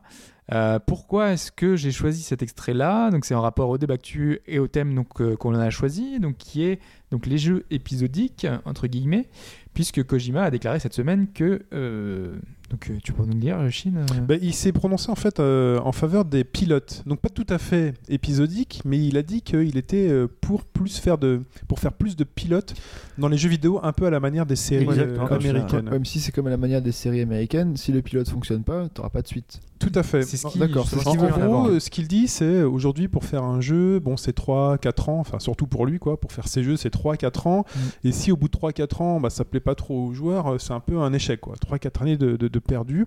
Et donc en fait, il est plus, euh, en plus, au vu, on en parlait au début de podcast, des coûts euh, un- Ouais. induits donc d'un d'un développement de jeu, surtout de, de l'envergure des, des projets de Kojima. Il, il se demande justement s'il vaut mieux pas faire un an de développement sur un pilote de jeu. Euh, ne pas le distribuer forcément à tout le monde, mais le distribuer dématérialisé à un panel de joueurs, un peu comme une, un pilote d'émission de télé hein, ou de série télé. des focus group quoi. Voilà, focus group, et euh, d'avoir un ressenti. Alors, qu'est-ce que vous en pensez? Est-ce que ça vous a plu? Est-ce que vous voulez connaître la suite Euh. Tout ça? Est-ce qu'un jeu de Kojima pourrait se prendre toute sa splendeur avec euh, un pilote seulement? Bah justement, bah, le, le, Bah. tra- le travail dans un pilote, c'est d'essayer de Attends, mettre tout ce que tu as envie de... Justement, si tu vois, alors, on parle de Kojima, admettez, admettez qu'on vous ait mis entre les mains la première séquence de Metal Gear Solid 2 Mm. et que vous n'ayez rien d'autre derrière. Ah oui, oui, oui. Même, même pas que ce soit une démo. hein. que le Quand on te dit, euh, est-ce que vous avez trouvé ça bien? Bah là, j'imagine que l'immense majorité des gens autour de la table, on se serait roulé par terre en disant oui, oui, plein, plein. Oui. Enfin, Bah, moi j'ai acheté Zone of the Enders à l'époque, je vous le dis tout de suite, j'ai acheté pour la démo de Metal Gear Solid 2. hein. Euh, même si euh, Zoé est un super jeu, euh, enfin voilà. donc, Ouais, donc, ouais. typiquement c'est donc c'est le, le message qu'a passé Kojima, surtout pour gagner du temps. Donc ça un an et si vraiment les joueurs acceptent, hop, on, on repart pour si quelques j'étais- années. Si j'étais mauvaise langue, Mm. et je vais me faire engueuler par, par Thierry, s'il entend ça, c'est que, en fait, Kojima, souvent, c'est ça, quoi. Il sur une toute petite période, mais tu rêves à mort de ce qui va se passer, et puis après, finalement, dans le jeu, bah, c'est des fois un peu moins puissant, quoi. Pour MGS2, t'as après, euh, après le contre-coup de, de ce qui se passe, c'est pour ceux qui l'ont pas fait, mais bon, je pense qu'il n'y en a pas beaucoup. Et Il y avait une jurisprudence, enfin il y a... Ah bah oui, là, quand même. On dit euh, pas jurisprudence, comment on dit Prescription. Prescription, voilà. Donc, euh, en gros, vous jouez. Bon, revenez dans, dans quelques minutes. Voilà. euh, Et fermez vos oreilles. dans 10 euh, secondes. Bah non, c'est tant pis pour vous si vous l'avez pas fait. En fait, vous jouez Snake au début et après vous jouez Raiden tout le long du jeu. Je trouve que passer le contre-coup du, du fait de jouer un petit blondinet aux cheveux longs en, en costume moulant. Ce qui euh, change pas grand chose finalement. Voilà, ça reste quand même. quand même nettement moins charismatique. Ah oui, mais ça reste un Oh. énorme jeu. Oui, mais justement, t'es plus, t'es plus dans le gameplay et moins dans, dans la- l'admiration béate de ton personnage. Ouais, mais dans un jeu, justement, on a besoin de s'identifier à ses personnages, on a besoin de- d'avoir un truc fort, quoi. Alors, ça, c'est, ça, c'est des choix. Ah, mais ça, c'est des choix. Il y a Pliskin. qui Mais maintenant qu'on sait que Raiden devient méga cool euh, dans Rising, euh, voilà quoi. Enfin bon, voilà, tout ça pour dire que euh, je suis pas tout à fait d'accord sur ce que tu dis par rapport à Kojima, du moins pour MGS2. Après le reste. euh, Non, mais c'était, c'était juste pour putasser. hein. Donc, donc, en gros, c'est l'idée donc de, de- de Kojima, euh, éventuellement faire ça. Par contre, un prologue accepté, enfin un pilote accepté par les joueurs, euh, combien de temps après euh, C'est pour, ça aussi euh, la question. C'est que si tu mets un an pour développer un jeu et qu'en gros tu te dis j'attends d'avoir la réponse euh, des joueurs pour savoir si je fais la suite, et que ça reprend un an, est-ce que les gens vont pas se. Enfin. En même temps, il dit ça sera un panel. Ouais, en mais même temps, dit ce sera un panel, ce sera pas tout le monde. je veux dire, attends, on est, D'accord. tout, on est en train de dire, on est en train de dire, on a commencé le podcast en disant oui, euh, les jeux maintenant, il faut en vendre un paquet pour que ça rapporte de la thune, machin et tout. C'est pas normal.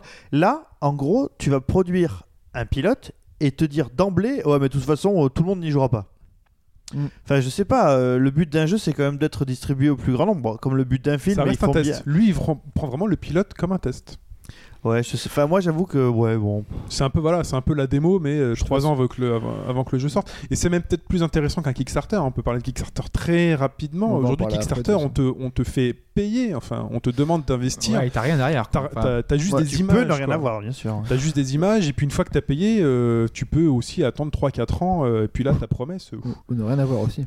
ou ne rien avoir aussi, hein, ça, commence à, ça commence à se voir. Mais bon, enfin. Donc aujourd'hui, en, en jeu épisodique, alors Ouais. moi j'ai noté quelques, euh, Il y en a plus- quel- il y en a quelques C'est très à la mode. Donc le plus connu récemment, donc c'est The Walking Dead, Évidemment. qui est vraiment. euh, C'est lui un peu en fait qui a lancé. euh, Euh, te- te- te- te- Il a non mais pas- je veux dire, Ouais, dans le fait oui. que ce soit un succès, euh, c'est Ouais, lui c'est qui lui. convainc en fait les éditeurs que, Parce que- c'est une, c'est une solution qui marche. Non après il y en a eu, il y en a eu. Avant, plein, plein. ça, il y a eu les, le Ça. second Sam Max, Ouais. re- bon, Alors- par Telltale. Alors j'ai une, j'ai une liste que j'ai que j'ai notée. Donc on a donc The Walking Dead, on a Back to the, to- to the Future, Ouais, qui tout à fait. est Sam Max, Tales of Monkey Island, Half-Life 2, avec les fameux épisodes 1, 2, Zéro, un, et puis deux, ouais. peut-être 3 un jour, Alan Wake, qui a eu un épisode supplémentaire. T'as Jurassic Park qui est sorti aussi. Mais il y en a d'autres. Il y a eu hein. Jurassic Il y en a Park, d'autres aussi, Daube, Il y a euh, ouais. Sonic 4 qui est sorti en deux épisodes. Voilà. Sonic 4. Euh, on a attend le euh, 3 d'ailleurs, non oh.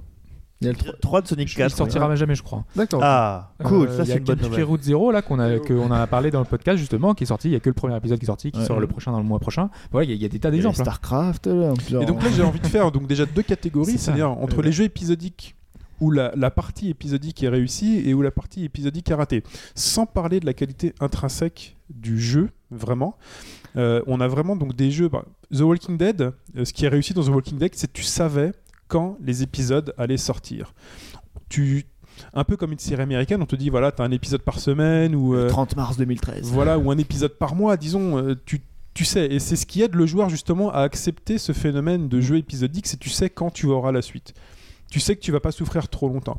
Après, un Half-Life euh, 2, épisode 1 et 2 peuvent être géniaux, seulement quand tu joues à épisode 1 et que tu sais pas quand va sortir épisode 2, que tu oublies carrément même que euh, voilà et puis un jour il sort et puis on te parle d'épisode 3 et aujourd'hui il n'est toujours pas Bah, sorti. c'est ça en fait. le problème. C'est que en fait. C'est-à-dire ce que ce l'épisodique quand on se lance dedans, Ouais, c'est que c'est que tu sais pas quand sortira la suite. Et le, le- pour reprendre donc Kojima et ses pilotes, si jamais les- même le panel joue au jeu et attend la suite et que le, finalement ça n'a pas convaincu le reste du panel, tu vas être là, mais il sort quand le jeu En fait, tu auras aucune news. mais là j'ai envie de dire que tu as frustré qu'un panel.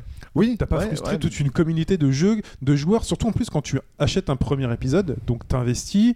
Généralement, donc les peut-être que les bénéfices sur ce premier épisode vont être un peu réinvestis pour pour la suite. Et si on te dit bah non il y aura pas de suite, t'as un peu l'impression d'être de, de te faire un peu arnaquer quoi. Bah ouais, c'est- Donc euh, Et surtout en termes d'écriture, moi ce qui me gêne surtout c'est qu'en termes d'écriture, c'est c'est un peu le règne du cliffhanger. Parce que euh, bah, pour que le- les gens viennent dans l'épisode suivant, bah, il faut euh, proposer. Alors voilà, il faut qu'en fait ça se tienne tout en étant euh, un peu différent. Donc dans Walking Dead, c'était le règne du cliffhanger. C'est tada Qu'est-ce qui mais, va se passer? mais dans Walking Dead, en gros, ce que tu sentais, c'est que c'était écrit et même quasiment développé entièrement depuis le Depuis début. le départ, bien et sûr. qu'ensuite la distribution a été euh, segmentée quoi. Après, dans le jeu vidéo, on a quand même plus de liberté, enfin plus de, de pouvoir de- de- d'attirer le joueur autrement que par des cliffhangers. Parce que au niveau du gameplay, si un, un jeu est bon, euh, à ce moment-là, tu auras quand même envie de jouer à la suite parce que le gameplay est bon. Mm. Euh, donc, tu as plus de, de- de moyens de pression sur le joueur pour lui dire que voilà, c'est pas est-ce que, que-. Est-ce qu'un jeu basé sur le gameplay euh, a sa place dans la partie épisodique? Est-ce que l'épisodique justement ne doit pas prendre son modèle sur les séries où tu as envie finalement de connaître et d'avancer dans l'histoire? Plutôt Bah- que de te redonner du même gameplay Bah, regarde un Sonic, t'avais- t'as- derrière, c'était pas un scénario, c'était pas. un- il y avait Oui, pas mais est-ce que c'est une, cliffhanger. réu- est-ce que c'est une réussite? Est-ce que Sonic est un jeu qui se prête à l'épisodique? Non. Ben, Non. Quel est l'intérêt de faire Sonic épisode 1 Euh. avec à deux niveaux et puis de épisode 2 deux autres niveaux? Des niveaux nuls surtout. Alors que de- peu le problème. Alors que dans pas ce cas-là, bon. on revient à The Walking Dead. C'était pas le gameplay dans Walking Dead, c'est vraiment l'histoire. The Walking Dead, C'est a- story driven Oui, comme mais, disait. ouais, mais lui, c'est vraiment c'est une série quoi. Mais lui, en fait, Walking Dead, est-ce que c'est pas le modèle idéal justement pour faire de l'épisodique en jeu vidéo? tout avait été développé d'un coup et ils ont libéré ensuite les jeux petit à petit. C'est ça en fait, Walking Dead. Ouais, Oui, ils ont oui, euh. Ils avaient ada- ils ont adapté. Ils ont adapté un peu au fur et à mesure des choix, peut-être des joueurs. D'accord. Mais, en tout cas, les, les épisodes sont sortis régulièrement et sont d'une cohérence. euh, Oui, donc ça c'est un autre modèle encore d'épisodique. Ça c'est un jeu qui en gros est fait pour l'épisodique. Si jamais tu veux faire un, un pilote pour savoir. Justement, ce qu'on la- cherche, c'est quel modèle le jeu se prête à l'épisodique. Bah c'est pas. Les bah, Megaman, ça se prête à l'épisodique, vous croyez? Bah, euh, non, on va, on met de côté, on, non, mais on met de côté les, euh, séries. machin 1, machin 2, machin Bah, 3. C'est ça aussi, c'est. euh, Épisodique, c'est-à-dire qu'il faut vraiment les, vis- les visual novels, voilà. Mais ils- Bah, là, il y, a, y Square Bah oui. Enix qui avait sorti euh, récemment, c'est euh, je sais plus le nom, c'est Drac Rider, un, un RPG euh, épisodique sur iPhone.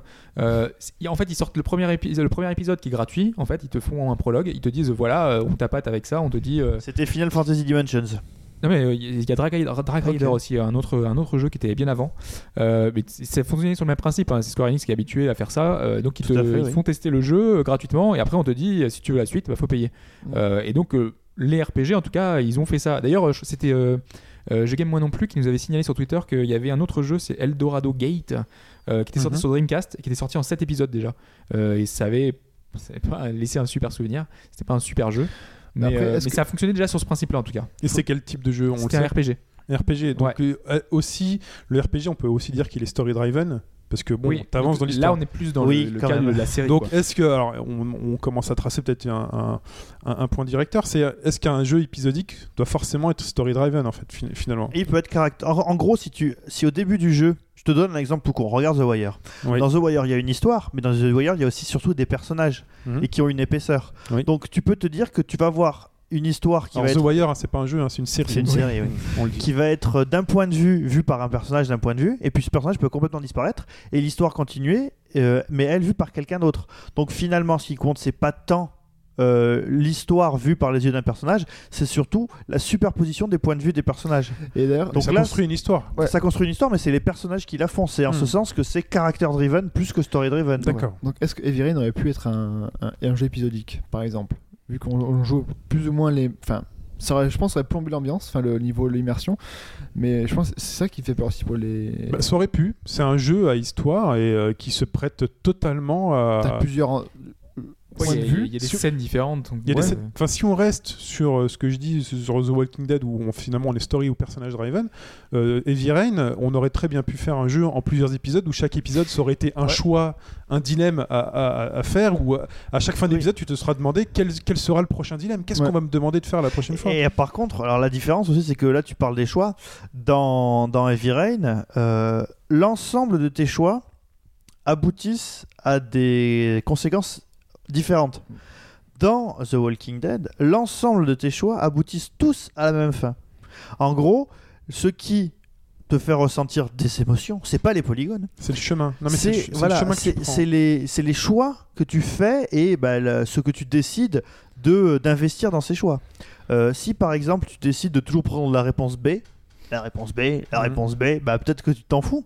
Euh, Est-ce que du coup euh, la fin aura pas changé?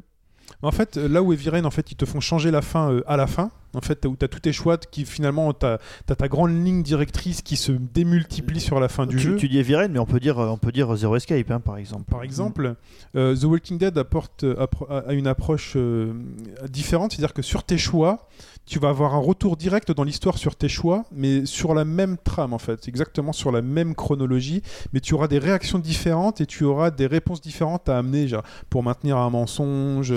Donc vraiment plus basé sur... Ouais, mais là, Walking Dead, c'est un peu un cas spécial, je trouve, parce qu'il y a, les, les- comme tu dis, les, les, les épisodes sont sortis de façon assez régulière et le joueur savait quand.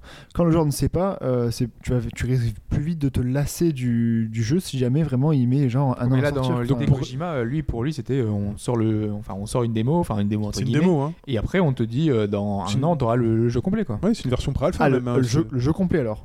Enfin, où t'auras le prochain épisode. Enfin, où- Est-ce que ça vous plaît? Est-ce qu'on continue? C'est simplement Oui, ça. mais est-ce, que, est-ce qu'il te sort le jeu fini entièrement ou alors tu sors, bah allez, encore. hop, Non, non, non, Kojima dans sa tête, c'est vraiment un pilote. C'est comme une série américaine. hein. D'accord, mais après, après t'as- des épisodes, t'as des pilotes. Les mecs, Oui. tu, vas, tu peux Oui, télécharger. voilà, il y a des séries où les mecs et- écrivent au fur et à mesure. hein. 24, Ouais. les mecs ils avaient écrit, ils avaient toujours que 5 ou 6 épisodes d'avance. Bah, dans par 24, exemple. euh, enfin j'avais vu un reportage, le- l'exemple typique, c'est euh, dans la première saison, tu as le président de la République, enfin le président des États-Unis, qui, qui sort sur le balcon avec son téléphone, qui fait quoi? Quoi? Quoi? Mais c'est pas possible, tu vois, et puis il raccroche, et puis on rentre dans le bureau. De l'aveu même des scénaristes, ils ont dit, en fait, on savait pas du tout ce qu'il allait ce jouer. qu'il a- ce qu'il avait dans le Ouais, téléphone. C'est comme dans Lost aussi, ils, ils laissent des, des, des, des- des coins d'ombre et en fait Ouais. ils les expliquent plus tard euh, alors Enfin, qu'ils savent pas du tout pourquoi qu'ils ont mis pas, ça. pas enfin. forcément Donc, euh, non plus. Dans un jeu, c'est c'est vachement plus. Enfin, je trouve que dans un jeu, c'est vachement plus difficile parce que l'histoire, c'est une chose. Après que tu décides ou non de boucher les trous, euh, bonjour Battlestar Galactica, euh, c'est ton choix. Mais dans un jeu, je veux dire. T'as une histoire, c'est sûr, mais t'as surtout t'as un gameplay, t'as un, un game design. Donc euh, il faudrait que tout puisse se répondre. Donc ça devient vachement compliqué. Donc il faut qu'on reste vachement basé sur l'histoire. Mais finalement. ce Pas forcément. Enfin, par exemple, dans Halo, il y a le, le nouveau mode qui permet de jouer chaque semaine en fait à un nouvel épisode entre guillemets de Halo. Ouais. Mhm. Euh, L'histoire est super anecdotique. Ce qui est intéressant, c'est de jouer en multi avec tes potes et de d'avoir le nouvel épisode. Alors, il y a un petit peu d'histoire, donc du coup, tu joues quand même pour ça. Mais c'est super anecdotique, quoi, finalement. Donc, Mais est-ce qu'on euh, retient finalement cet épisodique euh, Est-ce qu'on retient Halo comme étant un jeu épisodique? Ah, ça sort quand même toutes les semaines. Oui donc ça. Voilà, c'est une feature annexe. Et est-ce que l'épisodique doit forcément. mais alors, pour moi, c'est un test. hein. Pour moi, c'est pour euh, le prochain Halo, euh, ils Hmm. vont faire ça. euh, Est-ce que là, on- euh, payant pour la suite quoi. Voilà, donc là, est-ce qu'on n'est pas plutôt dans le test, non pas de l'épisodique, mais dans le test d'un nouveau modèle économique où on va te vendre le jeu en plusieurs fois sans véritablement te faire de Et il va finir par l'épisodique te coûter 125 euros. Bah, alors ça, Bah, c'est ça, ça coûte beaucoup plus cher. Alors que super le jeu, alors que à la base, c'est pas pensé pour être épisodique. Moi, j'ai Parce pas envie qu'on me donne des niveaux en plus. Parce que. Final Fantasy, Final Fantasy Dimension justement, Ouais, euh, super cher. à l'origine le jeu est, enfin si t'achètes juste un truc c'est pas cher, mais après si t'achètes tout C'est euh, 25 euros pour avoir le jeu complet. Pour un jeu iOS. hein. pour un jeu iOS 25 euros c'est énorme quoi. Et est-ce qu'on peut faire de l'épisodique en non démat, en physique? Non. Oula. Euh, bah il y a eu quelques, enfin on a dit Half-Life, que, euh, il y a euh, eu Sin, il y a Half-Life, pour moi, c'est un échec de l'épisodique. C'est à part encore. Bah non, enfin c'est pas un échec, les jeux sont très très bien vendus. Les jeux sont sont très très bien vendus, mais Bah, quand on prend du. c'est quand- un- c'est un- c'est pas un échec. Mais quand on. Non, mais. Oui, mais nous, en, en tant que. Nous, on en a tant ras-le-bol qu'observateur, en Ah tant oui, qu'observateur, tu prends un peu de recul et on te dit Half-Life c'est un jeu épisodique. Moi je dis c'est attends, c'est complètement raté. Le Half-Life épisode 1 il est sorti euh, il y a combien? Il y a plus de 10 ans. Euh, le 2 il est sorti euh, pff, combien d'années après? Et on attend toujours le 3. Donc euh, des gens qui s'étaient dit L'épisode on- 2, c'était dans la, dans la Orange Box, c'est ça hein? Ouais. Ouais. Non, c'était l'épisode 1 dans la Orange Box, non? Ah, c'est peut-être Non, l'épisode c'est- 2 ouais. c'est le Donc 2, en même temps le que 2 dans la Portal. Orange En Box. 2006, plusieurs, alors, donc, non? Donc en gros l'épisodique euh, où tu sais pas trop euh, quand ça sort euh, pour moi c'est un c'est c'est raté Mais, quoi. Alors moi, je, moi, je, enfin, je, je- j'aime pas ce genre de, de, de support euh, épisodiquement en fait. Mais à la limite, si tu fais un pilote pour un panel et qu'un an après tu sors le jeu complet en une seule fois, oui, pourquoi pas. Mais sortir au bout d'un an un jeu qui va te durer euh, genre euh, 4 heures, 5 heures, boum, allez hop, 6 mois d'attente pointe. Non, enfin je veux dire. Euh, Quelqu'un connaît le delta qu'il y avait entre les épisodes de The Walking Dead ou pas? Ah, The Walking Dead, c'était très court, hein, c'était une histoire de mois. hein. Deux Ouais. mois Parce que moi Ouais. j'ai- tout acheté un- d'un coup à Noël dernier. euh, C'était assez rapide. C'est une histoire de mois, moi je les sur la saison à 2, mesure, parce hein. qu'il y a une saison 2 de The Walking Dead qui arrive, je sais que j'achèterai les épisodes euh, à chaque sortie, quoi, juste pour Mhm. avoir ce plaisir. Parce qu'il y a aussi ce plaisir-là. Est-ce que dans le jeu épisodique, justement, de fait de savoir quand sort un épisode, est-ce que justement on a aussi ce plaisir-là de, de l'attente? L'attente est aussi un plaisir chez, chez, Ouais. chez nous. Mais Quand on regarde mais- une série, on retrouve finalement ce plaisir dans un jeu vidéo. Mais alors, si jamais ça fonctionne, ils savent que ça fonctionnait, ils peuvent te faire à la limite un saison machin, euh, saison, euh, tu Saison payes une pass. fois, saison ticket ou saison pass, tu payes une fois, moins cher. Enfin, Mais ça un- existe, hein, c'est pareil. pourquoi quoi. pas Final Fantasy, euh, Oui, si voilà, mais tout en même temps, t'as tout. mais il faut être pareil. Il faut être sûr que la série se finisse quoi. Ben, alors, de toute façon, tu as aussi la possibilité d'acheter épisode par épisode. Et si Ouais. tu sens que ça tourne en rond et que tu as pas envie de savoir la suite, bah t'achètes plus. Il y a un truc, il y a un truc qu'on a, enfin qu'on a vaguement euh, ébauché, Ouais. c'est quand tu dis il faut que ce soit story driven. Donc ce qui veut dire que finalement en jeu épisodique, tu peux faire quoi? Que des RPG ou des point and click?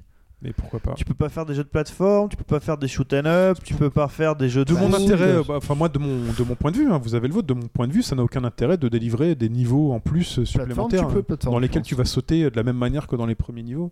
Pipo, tu lui Bah- fais un Mario épisodique, il achète toutes les semaines. Alors Ouais. figure-toi qu'il y a plein de, de packs qui sortent dans Mario euh, Ouais. New Super Mario Bros La- 2 sur 3DS C'est que- et j'en ai jamais acheté aucun. Pour moi, ça Ah. c'est plutôt du contenu additionnel. On est Ouais. plus de l'ordre de l'add-on et fait du. Bah oui, c'est du DLC, ouais. Ouais, C'est pas de l'épisodique. Le but, c'est de transformer ce, ce- ce- ces add-ons en espèce de gros contenu additionnel. Peut-être euh, attendre qu'il y ait plus de contenu disponible et à ce moment-là, en faire un truc. euh, te faire un Alors- Game of the Year avec tout réuni. Sauce- pour 30 euros. saucissonner le jeu, en fait, ça peut avoir deux choses. Soit ça peut redresser la barre euh, dans le cas où euh, le jeu, en écoutant les gens, soit finalement, bah il y a rien qui change. Et Tu reçois toujours la, même, la même pas qu'il à- faut qu'on sente, il faut qu'on sente dans l'épisodique qu'il y a un intérêt à l'histoire et qu'il y a un intérêt justement à te faire susciter de l'attente et à susciter euh, finalement des interrogations Mais- chez toi. Il faut pas que l'intention première, comme tu, que tu ressentes, il faut pas que l'intention première ressentie quand un jeu est épisodique, c'est de gagner du pognon. Non mais de toute façon, il, parle de, il parle de, de réduire Ou les coûts on de n'a pas fini, on n'a pas eu le temps de développer euh, le 3e et On 4e remettra la niveau de suite Sonic. après. euh, Non, on- mais voilà, on développe euh, Il, parle de réduire les coûts de, les coûts de, de production, etc. Mais de prendre moins de risques. prendre- oui, mais si, mais si jamais tu sors un jeu et que tu mets un an pour sortir la suite, il faut tu sais combien de- d'argent pour au niveau marketing pour que les gens qui ont peut-être oublié le jeu Mm. qui allait sortir? Pour relancer la machine, il faut sais combien de Non, mais ont, euh, ils ont pas fait de pub pour le panel. Le panel, C'est un panel. pour le oui, oui d'accord. Ça se trouve, tu seras même pas au courant pour, qu'il y a un pilote. ouais, hein. pour, alors, euh, si on prend le si on prend le, le- le- le cas précis de le- Kojima. la vision de Kojima, ça peut être une idée. C'est c'est voilà. son idée. c'est Mais là après, si part. tu prends l'épisodique et que comme un tu sais pas quand ça sort, Après, le pilote sera peut-être un bonus dans le jeu complet euh, que tu achèteras. Il fait un- en bonus le pilote, euh, le truc qui a réussi à faire vendre le jeu. euh, Alors pour, pour, pour Là, résumer, on n'est plus dans l'épisodique. Pour qu'il y a quand même dans le enfin il y a c'est euh, Tim Schafer qui a fait qui a fait ça il a entre guillemets euh, proposé des prototypes euh, à, à- à l'ensemble de joueurs ils ont fait on vous propose 10 prototypes enfin je sais plus combien il y en avait de prototypes c'est une dizaine Mhm. et on va développer le jeu complet à celui qui vous qui vous plaira le plus en fait et c'est- il a proposé aux joueurs joueurs et des prototypes. Et ils ont, ils ont développé, euh, je sais plus, il y a deux jeux qui ont été choisis parmi les 10 prototypes qui vont pouvoir en fait, faire de, après, de tu- vrais jeux. Tu peux, rejoindre, tu peux rejoindre Kickstarter, tu leur fais un, tu leur fais non mais c'est non mais c'est tu leur fais un, un pilote, si le panel a aimé, etc. Bah, ils peuvent euh, participer. Mais là, dans le pilote, on est aussi. plus trop dans le prototype pilote, on est Bah, plus trop dans l'épisodique. Voilà. Ouais, ouais. C'est un débat Alors- à part. Pour, euh, Bah pour, ouais. pour résumer, parce que Pipo. on fait long là. Ouais, on fait long. Allez, on va Euh, pour résumer, donc le principal problème pour Fouch, c'est une question de rythme de sortie. Ouais. Voilà. Euh, donc pour moi, c'est que euh, ça se prête pas à tous les genres et c'est un peu dommage. On est totalement d'accord. Enfin, Voilà. moi, je suis totalement d'accord avec ça. Et Non, Hobbs, mais- pour toi? Moi, je trouve que c'est une bonne idée, mais que euh, euh, ça va, ça risque de, de- de faire que les jeux coûtent beaucoup plus cher au final. Ouais. Et donc, euh, pour, pour moi, le consommateur. euh, ouais, pour le consommateur, c'est un peu le problème là-dedans. Bah, ça dépend. Aujourd'hui, on te vend des épisodes de série à- en VOD à 3, 2 euros, 3 Ouais, euros. c'est trop cher. 4 euros. Oui, c'est peut-être trop cher. Tu préachètes la saison 25 euros quoi. Ouais, ouais, mais Tu peux je- faire ça. moi, je pense qu'au final, euh, notre jeu complet va coûter plus cher si on le fait en épisodique. Quoi. Ah, C'est sûr. ouais. Mais moi, je, enfin, ouais, je sais pas, je trouve Après, que si le plaisir est là, euh, bon. Ou alors tu attends la fin de la sortie des. pour tout acheter. Enfin, en tout Tu cas, peux voilà. attendre longtemps du coup. Si Voilà. l'histoire est là, si la- le rythme de sortie des épisodes est là, euh, et si la cohérence est là, et si le plaisir de, de l'attente est là, pour moi, on Après, a un jeu l'avant- épisodique réussi. L'avantage de cette formule, c'est que si un jeu est pas bon, direct, on le saura dès le premier épisode. Ouais. Voilà. Ouais. Moi, pour, euh, pour conclure là-dessus, je dirais que si ça n'apporte pas, si c'est juste un nouveau modèle économique et qu'en termes de game design, de level design et de- d'idées de rien. gameplay, ça n'apporte rien, c'est inutile. Voilà. Très bien. Et Hobbs, euh, tu vas juste rajouter un truc rapide Ouais, sur. c'est ouais, c'est- pas vraiment dans le contenu épisodique. Là, on est dans le, bah, dans le DLC pur et dur. Mhm. Euh, on a appris cette semaine que, que donc euh, Bethesda euh, et que enfin nos Français euh, donc euh, Arkane Studios. d'Arkane, voilà, qui travaillent sur euh, sur euh, Dishonored, euh, allait sortir un DLC et donc ce DLC va nous permettre de prendre la peau d'un autre personnage. Euh, donc on, on avait donc euh, on jouait Corvo, ce personnage donc qui était mis en prison, qui était Mhm. un peu jeté en pâture. Chaîne de vie pour lui. Voilà, et en fait là on va jouer dans ce DLC là un, le, celui qui nous fait mettre finalement en prison, qui, qui tue l'impératrice au début. Et donc euh, on va avoir un, un un point de vue un peu différent de l'histoire. Et c'est quelque chose qui est plutôt intéressant, c'est le genre de choses qu'on pourrait avoir dans, dans des jeux épisodiques justement, euh, Mm. avec euh, un premier épisode qui soit d'un point de vue, un deuxième épisode qui soit d'un point de vue différent. Voilà, c'est le genre de choses qu'on pourrait voir. Bah, c'est un autre Ça, mode de un autre mode de narration qui vient du cinéma et puis aussi de la de la série télé et pour ça pourrait être très intéressant Voilà, à utiliser dans un, être, dans un jeu. Voilà, et donc le DLC devrait arriver le 16 avril pour une dizaine d'euros. Donc euh, c'est le genre de, voilà, de DLC qui est très intéressant euh, parce qu'on a souvent des DLC qui, sont, qui apportent juste de nouvelles maps, qui nous apportent juste un truc, une Mais quand ça sort, quand ça sort, parce que j'ai le j'ai- le souvenir d'Heavy Rain euh, où il y a un énorme blackout hein, dans Heavy Rain. Euh, si vous avez fait le jeu, il y a un énorme blackout Il et on vous dit bah ce blackout il sera expliqué dans le futur DLC. Ah, mais il n'y a pas assez de polygones. Ah oui, il y a là, des DLC qui sont jamais sortis. Et, le c'est DL ça, ouais. et ce DLC là n'est jamais sorti parce qu'en gros t'as le héros qui se retrouve à un endroit avec un truc dans la main et tu te dis attends euh, Mhm. et tu sais pas comment il est arrivé là. Aujourd'hui tu sais pas. Peut-être sur PS4. Et c'était censé être expliqué dans un DLC parce que vraiment t'as une incohérence au niveau du jeu, t'as un blanc au niveau du jeu et c'est jamais sorti. Pourtant, c'est un DLC, c'est même pas épisodique. Voilà. Alors, imagine l'épisodique quoi. Et euh, vous avez vu cette image très drôle sur le net? Enfin, je pense que vous- ça doit être assez vieux, mais sur euh, Dishonored, où en fait, euh, t'as un résumé de l'histoire de Dishonored, euh, où en fait, euh, donc Corvo, euh, accusé de meurtre euh, à tort, et Tue euh, tout pour, le monde. pour Ah oui. prouver son innocence, il va tuer tout le monde. Sauf qu'on peut finir le jeu sans tuer personne. C'est Euh, vrai. Moi j'ai fini sans quasiment tuer personne. eh oh. Très bien. Et ben allez, c'est le moment de savoir qui c'est qui a gagné. Savoir ouais, la réponse à la question. Euh, donc euh, tu voulais pas rappeler la question allez, on vite rappelle fait la question. Rappelle-moi le jeu là, Tower, blablabla. Tower of voilà. dans, donc dans Tower of Druaga, d'un jeu de Namco. Euh, donc il y a des hommages euh, éventuels dans plusieurs jeux de Namco. En vrai, il y a une, une vingtaine de jeux, je crois, qui font des références. euh, D'accord. Et donc tu nous en as donné 4 jeux qui font référence à Tower of Glaglagla. Euh, J'arriverai pas à le dire. manière. Ou. Druaga. Euh, donc tu nous as donné en réponse à Soul Calibur 2. Donc ce serait un costume donc de Sophitia euh, qui serait le costume de la nana qu'on doit sauver dans Tower. Euh, dans Eternal Sonata, on peut appeler le Pokémon Gilgamesh. euh, on C'est peut- le héros du jeu, hein, Donc on- de-. Donc on peut invoquer le héros original du jeu. Dans Ridge Racer, il y a une écurie qui a le nom de je sais pas quoi. Drouaga. Drouaga. De Drouaga, justement, de blablabla. Et euh, dans Taiko no Tatsujin, il y a des chansons Ouais. issues de Tower of Drouaga. Les Et, euh, génériques de Si- début et de fin. Si c'est celle-là, fallait. Et donc- en fait, il y avait que le début et pas la fin. Donc Pipo, pour rappel, Pipo a choisi donc euh, Eternal Sonata, euh, Futch a choisi donc le costume de Soul Calibur, et moi j'ai choisi l'improbable, l'écurie dans Ridge Racer. Euh, bon, alors là, cette fois, on va le faire dans l'ordre. Allez. Euh, Moi, je pense que j'ai perdu. Bonne journée. Donc on commence par la réponse A, le costume de Sophitia, qui serait celui de la prêtresse de Tower of Drouaga dans Soul Calibur 2. Eh bien, c'est assez incroyable, mais, mais, mais, mais, mais oui, c'est bien le cas. Donc, euh, Je crois qu'elle était grecque, moi, et pas ba- babylonienne. Ouais, oui, mais. donc euh, son costume, c'est bien celui de, de qui? La prêtresse? De qui? Voilà, de qui? Euh, Qui, et- qui, qui sont les c'est- Moi, ça m'étonne parce que en fait, euh, je suis très fan de, enfin, de Soul Calibur. euh, J'adore Soul Calibur et je joue tout le temps avec Sophitia, avec euh, depuis toutes les versions. C'est mon personnage fétiche. On sait pourquoi. Et j'avais ja- Voilà. et j'avais jamais remarqué en fait, euh, enfin, que ça pouvait être un ancien jeu. Ouais, ouais. Et le Tu, truc, c'est que tu, joues pas en armure bizarrement, non? Tu... Ben, son personnage là, elle est habillée, hein, elle a une robe de prêtresse. euh, tu joues-. Parce que tu as jamais joué avec ce costume, tu as toujours joué avec costume. J'ai joué avec ce costume. J'ai joué aussi avec un autre costume justement, et euh, c'est le troisième, le troisième costume de Soul Calibur 2. Et euh, celui-là fait référence en fait à un autre jeu également, à Valkyrie Noboken, qui est également de Namco, qui est sorti en 86. Et en fait, euh, il y a plein de costumes de Soul Ouais, Calibur qui sont en fait qui sont euh, de- qui font écho à plein de jeux de, de Namco. d'autres jeux, ouais. Voilà, et je, je savais pas du tout ça. C'est le genre de choses euh, qui m'étonnent et que je trouve que c'est vraiment intéressant. Bon, bonne journée.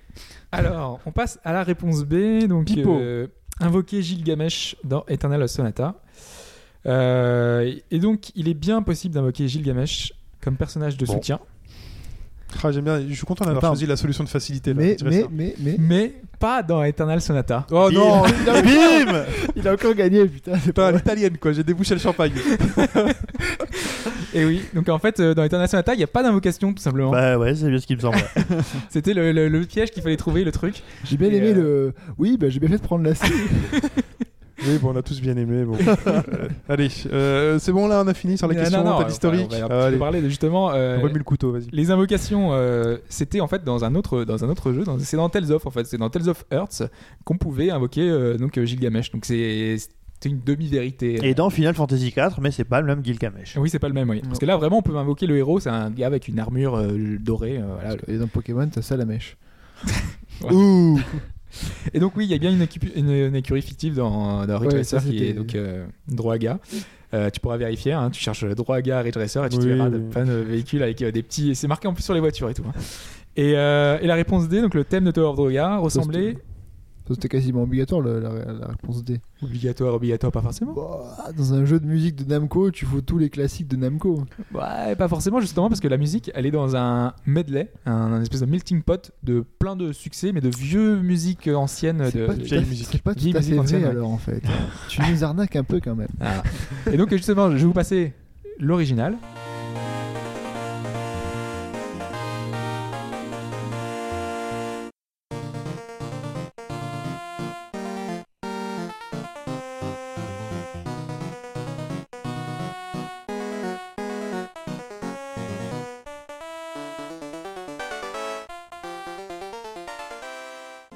Vous avez les sonorités euh, très, euh, très bah, de l'époque. Et maintenant, euh, la version de Taiko no Tatsujin.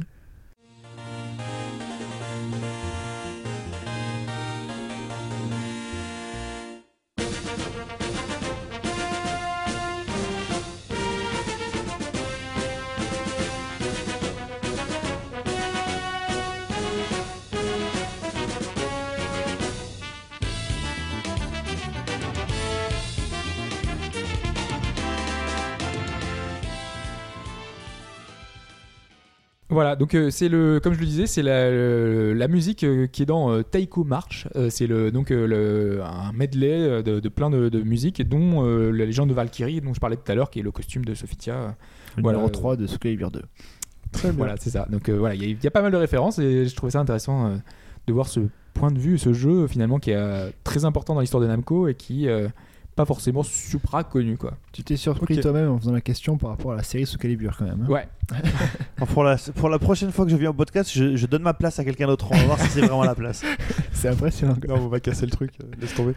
Euh, allez, on conclut avec les brèves, messieurs. Ouais. Pipo, c'est toi qui commence. Alors, on va faire un petit point un Kickstarter et on va commencer par Lord British. Lord British, Richard Garriott pour les intimes, est le créateur d'une série de jeux que vous ne connaissez pas, qui s'appelle Ultima. Personne ne connaît. Personne. Personne n'a jamais entendu parler du père de tous les RPG de l'univers. Et euh, Lord British a décidé de revenir euh, bah, aux jeux vidéo quand même, hein, des fois, après avoir fait euh, des voyages dans l'espace, d'avoir construit des, construit des pyramides aztèques chez lui dans son jardin. C'est ça, faudrait lui dire que quand on va dans l'espace, euh, faut peut-être pas lancer Kickstarter, on a peut-être les moyens de le Il y a faire. les euh, moyens pour le faire. Voilà. Ah, bon, alors, le coup du Kickstarter, c'est que bah, en fait, il veut juste avoir le, le soutien des gens, savoir si ça intéresse encore les gens qui fassent un jeu, quoi. Ouais, il va repartir dans l'espace surtout. ouais. Peut-être qu'il veut repartir dans l'espace. Et donc, il sort un jeu qui s'appelle Shroud of the Avatar. Et euh, l'avatar en question, c'est l'avatar des vertus de Ultima. Donc, bien entendu, c'est la suite euh, spirituelle de Ultima. Euh, alors, aux dernières nouvelles, le- il vaut 1 million de dollars. Aux dernières nouvelles, à 24 jours de la fin, il était à plus de 800 000 dollars. Donc, Bon, il euh, devrait y arriver. là. il devrait y arriver, hein, je pense. Puis, si tous les vieux cons comme moi. Je pensais euh, que ça montrait plus vite que ça, moi. Quelqu'un a déjà donné euh, un Kickstarter autour de cette Moi. table Moi, plusieurs projets, ouais. C'est vrai 5 ou 6. bah, moi, c'est le premier, hein, Shroud of the Avatar. hein. Que pour la musique. T'as noté euh, les projets auxquels tu donnes en fait, euh, Excel, on a. euh, non, en haut, enfin, attends, on peut gérer nos projets et en fait, on a des news. En fait, euh, genre, toutes les semaines, on a- T'envoies des messages. les, les projets euh, nous donnent des, euh, des, des trucs de l'avancée, en fait. D'accord. Et c'est super intéressant parce que justement, on a plein de retours des développeurs euh, qui nous expliquent euh, pourquoi ils ont fait ces choix-là ou pas. Et là, on va avoir accès, par exemple, au blog des développeurs de Shroud of the Avatar. Et donc, Shroud of the Avatar est un jeu qui prend vraiment, vraiment la suite de Ultima. Alors, graphiquement, ce qu'on voit, c'est pas très beau. Mais par contre, ça essaye. Non, Shroud of the Avatar, mais Ultima aussi. Mais c'est vraiment pas beau. ouais. Enfin, moi, je trouve Ouais. euh, c'est un peu le, le- le limitant. Moi, j'ai pas donné justement sur celui-là parce que je trouve Ah, j'ai ça pas vraiment envie, horrible. Oh, euh. Ah ouais, parce Moi, en général, je je, voilà, il y a des projets alors, qui m'intéressent. non, mais là, ça fait vraiment, enfin, limite euh, jeu d'il y a 15 ans, quoi. Tu Mais ne c'est pas grave. tu ne vas pas au- au-delà de l'aspect graphique du jeu. Ultima 7, c'était il y a beaucoup plus que ça. hein. Vraiment pas Et donc en gros l'idée c'est de suivre ce que Richard Garriott appelle, le- je dirais, donc, le, le- le- le RPG ultime. Et donc pour lui les choses euh, sont les suivantes. Ce qu'il veut c'est un monde qui soit euh, un monde virtuel qui soit parfaitement interactif. Comme dans Ultima 7, si ça a l'air utilisable, eh ben vous pouvez en faire quelque chose. Dans Ultima 7, si vous trouviez euh, de l'eau et de la farine, vous pouviez faire du pain, par exemple. Et Ouais, là justement, ouais, je n'étais pas convaincu même, à hein. cause de l'argument. Il fait donc on peut faire ça. euh, regardez, vous avez un piano, vous pouvez jouer du piano. Mais en fait, les seuls exemples qu'il a donnés, ils étaient vraiment enfin, pas intéressants quoi. Non mais après, le dans- problème. le truc c'est que dans le jeu, tu peux essayer de résoudre par tous les moyens possibles. C'est ça aussi que ça veut dire. Ouais. C'est que ça trouve après. Le truc, euh, c'est qu'il a pas montré encore l'application vraiment. Non. euh, Après, c'est une, euh, un- enfin, une fiction qui soit vraiment originale et profonde. Donc, qui est vraiment euh, des histoires éthiques. Alors, euh, les histoires d'éthique, c'est la même chose depuis euh, Ultima 4. Il faut savoir qu'Ultima 4, euh, c'était basé sur ça. Ça gratte. Oui, Oula. J'en avais une autre, mais c'est bon. Euh, une véritable histoire culturelle du monde dans lequel euh, vous vivez et que tout ça se tienne dans quelque chose qui soit euh, vraiment anthropologiquement et ethnologiquement crédible avec des langues étrangères, une, des, des vieilles écritures à comprendre, des choses comme ça, Ça, c'est intéressant. qui est des composantes euh, physiques du jeu. C'est-à-dire que euh, vous ayez une carte en papier ou en tissu euh, qui est euh, un manuel à devoir lire pendant le jeu pour avancer euh, dans l'histoire ou euh, bah, des, des runes comme il y a eu dans les Ultima ou des, des jetons. Alors là, on est entre le vrai et entre le RPG euh, Mm. en papier et le RPG euh, jeu vidéo. Et pourquoi pas des statuettes à trouver euh, dans la nature avec du NFC et tout? Mais ouais, Non, t'imagines ça? Bah oui. Ça pourrait être sympa. Nintendo, si tu nous écoutes. Mm. Et enfin, euh, le- le- le- le- il ne croit pas trop en fait au, au tout multiplayer. Et à la limite, il veut que son jeu qui soit euh, parfaitement jouable euh, en multiplayer soit aussi parfaitement jouable en solo et que ça n'enlève rien à l'histoire. Ouais, ça, moi, je suis complètement d'accord. Maintenant, il faut voir comment il va l'appliquer. Parce que je pense que ça peut vraiment être intéressant. Mais... Ah, mais tout ce qu'il met, ça fait partie du un peu des fantasmes ouais, du jeu. mais- hein, enfin, euh, Il a besoin d'argent, il met n'importe quoi. après, faut le faire quoi. hein. Mais pas n'importe quoi. Ultima 7, c'était ça de A à Z. Sauf que c'était Ultima 7 et c'était il y a très Après, très faut le longtemps. faire quoi. Faut l'inventer. Hein, En la langue étrangère, écrire les bouquins. euh, voilà. Bon, ça, c'est déjà été fait. Il y a des il y a Ultima pas mal de 7, jeux qui ont Dragon fait Quest ça. 7, D'accord. FF7. Ah non. Mais euh, il y avait un truc. Donc euh, voilà, euh, c'était le point Kickstarter sur euh, Lord British Ouais, et donné. Monsieur Hobbs. Euh, ouais, moi c'est toujours euh, pour continuer ce point Kickstarter, euh, c'est plus euh, sur euh, l'autre euh, succès, le voilà pour le coup de méga carton ultra planétaire et qui est assez étonnant finalement, Euh, parce qu'en fait euh, donc euh, il y a Brian Fargo qui, qui avait sorti Wasteland 2, qui était un des premiers euh, jeu qui a marché sur Kickstarter. En fait, c'était un, un jeu de tactique RPG qui est sorti. Enfin, qui est Ça aurait dû être la sorti. vraie suite des Fallout. Voilà, entre- c'est un peu ça, ouais. Et, et donc le jeu avait eu avait vraiment été bien financé par les fans, qui est vraiment un- un- des bons retours. Et donc ils sont allés voir euh, Chris Avlon, qui est le créateur de le game designer des euh, de Planescape Torment, qui Mhm. est un des voilà des, des jeux mythiques sur des RPG euh, occidental euh, sur PC. Et euh, ils lui ont dit, euh, vu que ça faisait longtemps qu'il cherchait un moyen de, de financer euh, une, une possible suite, euh, que voilà, euh, eux ils étaient prêts à l'aider à développer le jeu euh, pour parce que lui il avait une boîte pour arriver à faire une, une suite avec Kickstarter. Et donc justement là, il a été lancé donc cette semaine et les 900 000 euros, les 900 000 dollars qui étaient donc demandés. Donc euh, quasiment autant que, que ceux de, de British chez Garriott, euh, et ben, et- ont été financés en 6 heures. Oh, Bah, putain, ouais. Donc euh, c'est absolument énorme. C'est tout simplement le record pour Kickstarter, de Après, tout, tout confondu. Ça continue quand même à... Tu peux quand même toujours continuer à donner Tu peux continuer à pour donner. payer les vacances un peu de... Et en fait, euh, justement, c'est des paliers qui sont rajoutés à chaque fois. Euh, ils te disent, voilà, quand on atteindra, on atteindra 2 millions, on aura ça. Quand on aura 2 millions 5, on aura ça. Quand il y aura 3 millions, on aura ça. Et à chaque fois, le jeu devient de plus en plus euh, énorme entre guillemets euh, parce que là ils, donc euh, ils ont un peu expliqué les, les- les choses qui vont être ajoutées. Euh, il y a donc des, des scénarios supplémentaires des personnages supplémentaires l'apport de scénaristes en plus la musique qui va être jouée par enfin, des orchestres. Enfin, il y a, il y plein de choses. Pardon Pas au Macédonien. non, voilà, il y a plein de choses qui, qui se rajoutent et qui font que le jeu, aujourd'hui, là, il y a- ils en sont à euh, 2,7 millions sur Kickstarter. Donc euh, voilà, ils ont fait. euh, C'est un Kickstarter épisodique donc. Hein. tu rajoutes à chaque et fois. après par PayPal, parce qu'en fait, euh, le- c'est pas ouvert que aux, aux gens euh, de. Enfin, c'est. Kickstarter. Kickstarter, c'est surtout en fait aux Américains. Mm. Nous, on peut donner, mais en fait, derrière, euh, les récompenses, on peut pas les récupérer en fait normalement, euh, officiellement. Euh, si on a des, du, par exemple un, un CD, quelque chose comme ça, on peut pas le, derrière l'avoir. Donc du coup, il faut forcément passer par PayPal ou une autre solution derrière, qui sont mises en place par les éditeurs.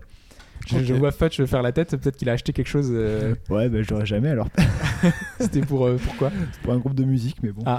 Mais il faut, il faut, faut te renseigner, mais je crois que ouais, c'est pas le cas. Par exemple, pour euh, le- donc le- l'autre projet qui a fait un gros succès cette semaine, euh, qui est euh, donc Véronique à Mars, le, le film, euh, il y a des DVD qui sont censés être envoyés, et si c'est pour l'Europe, ben, on, on Ah, les recevra putain, jamais. je- Donc bah il voilà. euh, Ah, J'ai filé 100 dollars pour rien. et ils sont en train de travailler justement pour euh, mettre en place des solutions euh, un peu annexes. Toi, t'aurais dû me les donner.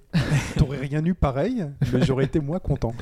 Voilà. Euh, donc c'est vraiment une super nouvelle d'avoir euh, une suite de Planescape Torment parce que c'est vraiment un jeu mythique. On espère que ça s'approchera de la qualité de l'époque parce que c'est vraiment un RPG qui est super complexe, qui est super riche, avec des choix qui vraiment qui, apportent. euh, qui- enfin, vraiment, c'est l'histoire qui fait que ce jeu est extraordinaire. Et donc euh, avoir une suite, c'est forcément super positif. ok. Pipo. allez. Alors il y avait aussi, on a aussi entendu parler de, j'espère que vous vous souvenez de Road Rash, ce jeu de course de moto où vous tabassiez Avec euh, des chaînes de avec vélo. des chaînes de vélo, des, des- des- des morceaux de tuyaux, des choses comme ça. Et en gros, le créateur original des Road Rash a dit que via Kickstarter, il serait prêt à se relancer dans la dans le l'aventure et en fait on lui a demandé mais pourquoi vous avez arrêté les road rash bah il a dit bah après en fait après trois road rash j'ai fait un burn out D'accord. Il a craqué. pas le jeu, hein.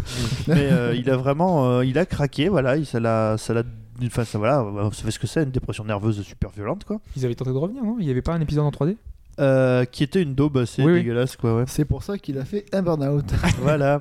Et donc du coup, bah, alors là, via Kickstarter, il dit que le temps est venu et qu'il pourrait relancer la machine. Alors il n'y a rien d'ouvert pour le moment sur Kickstarter, mais ça frémit. Donc euh, Road Rash pourrait peut-être renaître de ses cendres. Est-ce que c'est un jeu qui supporterait notre époque euh? Euh, oui, un débat à la Outrun ou quoi machin. Ouais, moi j'achète direct. Ah, c'est Ou- possible. Ouais, dans un remake, mais bon, pas dans un. Un truc réaliste ou Non, bah non. Non, mais en fait, c'était limité en termes de gameplay. Après, je, bah, je sais pas, à Outrun, il n'y a rien, pourtant ça marche. Qu'est-ce qu'on a toujours. d'autre alors Très Qu'est-ce bon qu'on a choix. d'autre dans l'idée, Fetch Euh, dans l'idée, il y, a, bah, il y a le fameux Shenmue 3, j'en ai pas parlé depuis longtemps. Bah, il y a eu la convention, le Monaco Anime Game Show 2013, donc euh, à Monaco donc. Et euh, alors par l'intermédiaire de Sébastien Abdelhamid de Canal Street, sur son Twitter, il a relayé l'information et donc la rumeur comme quoi euh, l'idée d'un style Kickstarter, d'un projet participatif pour Shenmue 3 avait été euh, lancée par, euh, par euh, Yu Suzuki, le papa de la série. Alors, euh, moi personnellement, dès que si jamais ils font ça, s'ils ouvrent, ben, je fous un million d'euros dedans. Même si j'ai rien en retour, si le jeu sort, je m'en fous. Je te rappelle que si vraiment Voilà. tu veux rien en retour, tu peux me le donner à moi. Non, mais j'ai pas envie, tu, m'as- tu m'as pas euh, fait voyager. De, de gars, oh voilà, ça peut s'arranger, ça je peux te faire voyager. Moi. euh, Surtout qu'il y a un million. hein. Ah, c'est très mignon, ouais. Donc en fait, ce qu'il y a, alors bon, bien évidemment, euh, faut quand même modérer les, les, les- les propos. Euh, la licence appartient encore à Sega. Euh, Sega, c'est pas sûr qu'il soit très content, de- euh, enfin très ouvert à ce type de, de financement. Pourquoi pas Euh, Cela dit, il a aussi dit qu'il voulait faire la séance, sortir la, la fin de la série en, en manga ou en animé, mais que son principal euh, intérêt c'est de le sortir en, en jeu vidéo. Euh, ça a commencé en jeu vidéo, ça finira en jeu vidéo. Maintenant voilà, euh, faut voir ce que ça donnait. En plus, euh, si c'est un Kickstarter, ce sera sur PC quoi. C'est ça Pas qui est dommage. Pas non, non, Il y a non, déjà vu des Kickstarter oui, sur console Oui, il y a eu un Kickstarter pour euh, Pierre Solar et euh, en fonction de ce qu'il a reçu, le jeu pouvait va sortir sur Wii U. Ah, sur Il y a console des- il y en a- pour tout. hein. Il y a des jeux DS, il y a de tout. D'accord. Non, non, Ok. vraiment. Tu, vou- tu voulais dire Oui, je voulais juste parce qu'en fait, euh, on a eu euh, du coup euh, depuis en fait la vidéo euh, de- du moment où en fait Yu Suzuki parle de, de, de, de Shenmue 3 et en fait euh, c'est amené un peu différemment. Voilà, enfin une fois qu'on reprend les propos de un peu ils sont un peu sortis du Ah, Une contexte. fois qu'on gratte Ouais. un peu. Non, en fait, surtout, on lui pose une question est-ce que ça l'intéresse de, de, faire des jeux avec le modèle de crowdfunding? Donc, font- Ouais. Il dit oui, ça m'intéresserait, euh, euh, on y réfléchit et tout. Et après, on lui dit et est-ce que ça pourrait être le cas de Shenmue 3 bah Là, forcément, il va pas dire euh, non. alors Ah non, Shenmue, c'est de la merde, laissez tomber. voilà, il dit oui. Ça mais m'a ruiné, c'est- quoi. C'est pas dans le cas de Shenmue 3 à l'origine. Oui, il non, dit bon. c'est c'est pour ses pro- prochains projets. Donc, euh, on peut y rêver, mais voilà, ça Mais reste non. du rêve, quoi. Ça restera du rêve, clairement. Ensuite. On espère quand même, mais. Allez, on accélère, messieurs. Euh, oui, euh, moi je voulais juste. euh, il y avait Devil Survivor. euh, en fait, il y a Ghostlight qui s'occupe de distribuer pas mal de jeux Atlus euh, en Europe, qui a mis sur son blog que la traduction de Shin Megami Tensei Devil Survivor 2 était quasiment terminée, sachant qu'ils ont annoncé là, le premier euh, remake sur 3DS euh, qui sort dans quelques semaines. Euh, et le 2, lui, il sort sur DS. Enfin, il était sorti sur DS il y a déjà pas mal de temps en fait. Mhm. Et le problème, c'est que des jeux DS pour les vendre, euh, bah vas-y, euh, c'est pas, c'est pas Ça con, marche c'est plus peu- trop Voilà, c'est plus trop le truc euh, à la mode. Sauf si tu es Pokémon. Voilà, effectivement. Et donc, euh, bah, pour essayer de le proposer aux gens, euh, ils ont fait appel euh, justement aux, personnes et dire euh, quelle solution est-ce que vous verriez? Et euh, une des solutions, ce serait de, bah, en fait, de distribuer le jeu directement depuis leur site. Donc, euh, soit via un espèce de moyen de financement euh, sur leur site, euh, voilà, soit proposer une solution. Voilà, c'est pour ça, c'est un peu dans l'esprit de Kickstarter, c'est le, le fait que on- les, fans vont essayer acheter le jeu et uniquement eux finalement, puisqu'il ne sera pas distribué dans la, dans la presse. C'est pas bête. Voilà. Pipo.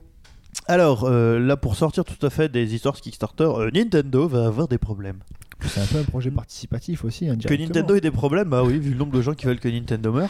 Euh, donc Nintendo va avoir des soucis avec sa 3DS puisque euh, aux États-Unis, la plainte qui avait été portée contre eux pour l'utilisation, Ouais, on en avait parlé, oui, effectivement. tout à fait. L'ex-employé de Sony qui avait. euh, Euh, alors que voilà, eux s'étaient contentés de répondre, mais non, on en a vu plein, on n'a pas Ouais. pris spécialement votre idée. Et ben, euh, la justice a tranché et dit que, en effet, Nintendo a euh, plus ou moins euh, piqué l'idée du monsieur. Et donc, Nintendo devrait payer 30 millions de dollars. Ouais. À la base, c'était une demande de 280 millions. Ouais, Voilà. Ils ont un peu réduit le. Ce qui est bien, le- je pense que monsieur est content. 30 millions, Il peut Mm. voyager avec ça. Mais je pense qu'il Il peut, il peut refaire Shenmue 3. Oh Ouais, non, pas ça. Non Donc euh, voilà, ça c'était le, c'était la petite news. euh, bon bah euh, Nintendo, va donc mourir, hein, moins voilà. 30 millions. euh, Ils ont dû lâcher la pied-pièce, quoi. Parce que Voilà. c'est une pied-pièce hein, pour eux, ça. Ouais, ouais. Voilà. Euh, rapidement. ouais, rapidement, on a eu le nouveau Nintendo Direct cette semaine, un Nintendo Direct mini euh, consacré à Flipnote euh, Studio. Euh, si vous vous souvenez, en fait, c'était un logiciel de dessin et d'animation sur DS qui était vachement sympa. Mm. Et là, en fait, ils ont ressorti une version, ils vont ressortir une version 3DS qui va permettre de dessiner toujours, mais cette fois de le faire en 3D. Euh, donc en fait, on va pouvoir faire dessiner différents calques et euh, ensuite euh, bah, les voir vraiment son dessin en relief. Ah, c'est euh, sympa ça. On peut le partager avec ses potes euh, qui ont les 3DS, tout ça C'est ça en fait. Donc il y a le Flipsnote Studio euh, 3DS euh, donc euh, classique. Euh, ensuite on a un autre logiciel qui sera qui permettra de le partager à nos amis. Par contre celui qui sera payant parce que donc il y a trois logiciels différents. C'est euh, Flipnote Studio euh, Worldwide en fait entre guillemets et ça permet de partager au monde entier. En fait on pourra voir les dessins de tout le monde et tout. Mais euh, si on veut envoyer nos dessins à nos amis, on pourra le faire euh, directement euh, avec Flipnote Studio, mais seulement pour nos amis en fait. Très bien. Donc voilà. Euh, on a également eu l'annonce cette semaine de Pokémon Rumble U. Ouais, parce que là, ils ont un petit trou de 30 millions de dollars. Là. De le de Donc il faut le combler. Il faut le combler. Ouais, et donc euh, en fait, euh, Nintendo avait. Enfin, c'était euh, donc, euh, Miyamoto qui avait expliqué qu'ils avaient des projets en cours de- d'utilisation du NFC. Et donc, En effet, le premier jeu qui va utiliser le NFC, donc pour pouvoir mettre jeu pas connu. nos petites statuettes sur le gamepad de la Wii U pour reconnaître. Donc là sera Pokémon. Et donc on va pouvoir mettre nos petites figurines de nos Pokémon sur euh, un espèce de, enfin, donc sur l'écran directement, et elles seront reconnues dans le jeu pour pouvoir utiliser les figurines dans le jeu.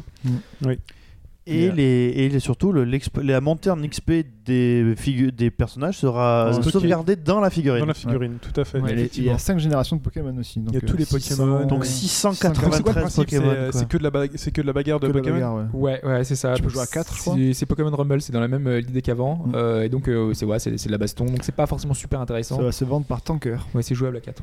Donc, bah, c'est pour affronter ses amis quoi sur Wii U. Euh, moi j'ai Ouais. lu déjà que a priori ils faisaient déjà des offres. Si t'achetais euh, tel Pokémon, je sais pas quoi, t'avais un Mewtwo level 100. Et tu peux euh, garder les évolutions aussi dans la. Ouais ouais. Enfin voilà. Ah ouais. Ouais. Alors après la question c'est moi ce qui me fait surtout peur c'est que est-ce que Nintendo va craquer et se foirer euh, dans ce qui fait toujours sa force à savoir euh, bah, le, vraiment le, la, la manière d'amener le gameplay? Est-ce qu'ils vont pas en faire un pay to win? Parce que s'ils font un pay to win c'est la fin du c'est la fin du business à mon avis j'espère vraiment pas quoi. Je pense pas que ce sera un pay to win, mais moi je pense que plutôt ce sera le jeu qui sera pas bon. quoi. C'est Mais comment tu fais monter tes Pokémon justement dans un Rumble euh, Bah, en faisant des, des, Tu des combats tabasses du monde. D'accord. Bon. comme un Ok. Ken sur Yu-Gi-Oh! Voilà. Ok. tu tapotes Allez. sur un bouton On en reparlera, je pense, plus tard euh, quand on aura on, Ouais. on en saura un petit peu plus. Juste un dernier truc, euh, il y avait Harmonite qui est annoncé au 28 mars et c'est génial. D'accord.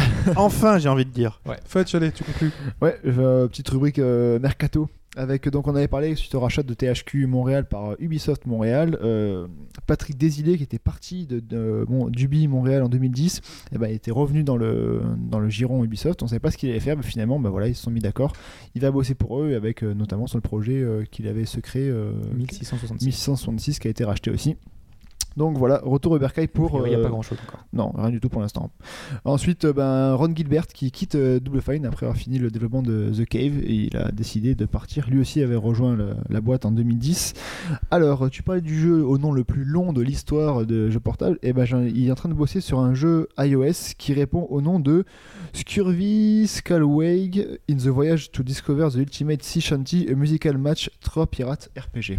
Bravo Voilà. bravo j'avoue alors là euh, Ça fait une ligne entière. Donc, euh, Castlevania battu à plat de couture Comment ils vont faire pour l'écrire sous l'icône sur. euh, le- donc voilà, il bosse dessus. Faut et qu'ils il- choisissent un mot dedans. Ouais, et il est parti pour des projets euh, plus personnels, voilà, professionnels différents. Après, c'est pas, enfin, c'est un peu C'était prévu, de prévu. base parce C'était qu'il prévu. était là, il avait rejoint Double Fine pour un projet en Pour un projet, particulier, ouais, quoi. tout à fait. Très bien, messieurs. C'est tout pour euh, cette semaine? C'est tout. c'est tout Très bien, très chers auditeurs, nous sommes très contents d'avoir partagé ce moment pardon, avec vous. Euh, Très chers collaborateurs, c'est fut un plaisir. Nous vous souhaitons donc euh, une bonne fin d'écoute, euh, une bonne semaine de jeu. On se dit à la semaine prochaine pour un podcast euh, d'actualité. Ouais, bientôt sur les forums. Et, Et à tout à fait, donc sur le forum au bas gauche droite.fr, sur le Facebook au bas gauche droite euh, aussi. venez prolonger le débat actu Oui, Ouais. le débat actu. J'ai posté une photo ce matin, alors le jour de l'enregistrement, avec Outrun en démat sur Xbox. Donc si vous avez des souvenirs par rapport à la question que je pose sous cette photo, euh, n'hésitez pas. Euh, et donc le Twitter, at HBGDFR, pour suivre les actus euh, postées régulièrement tant que le site n'est pas ouvert. Très bien. On se dit à la semaine prochaine, les gars. À la semaine prochaine. salut, Salut. tout le monde Ciao. ciao.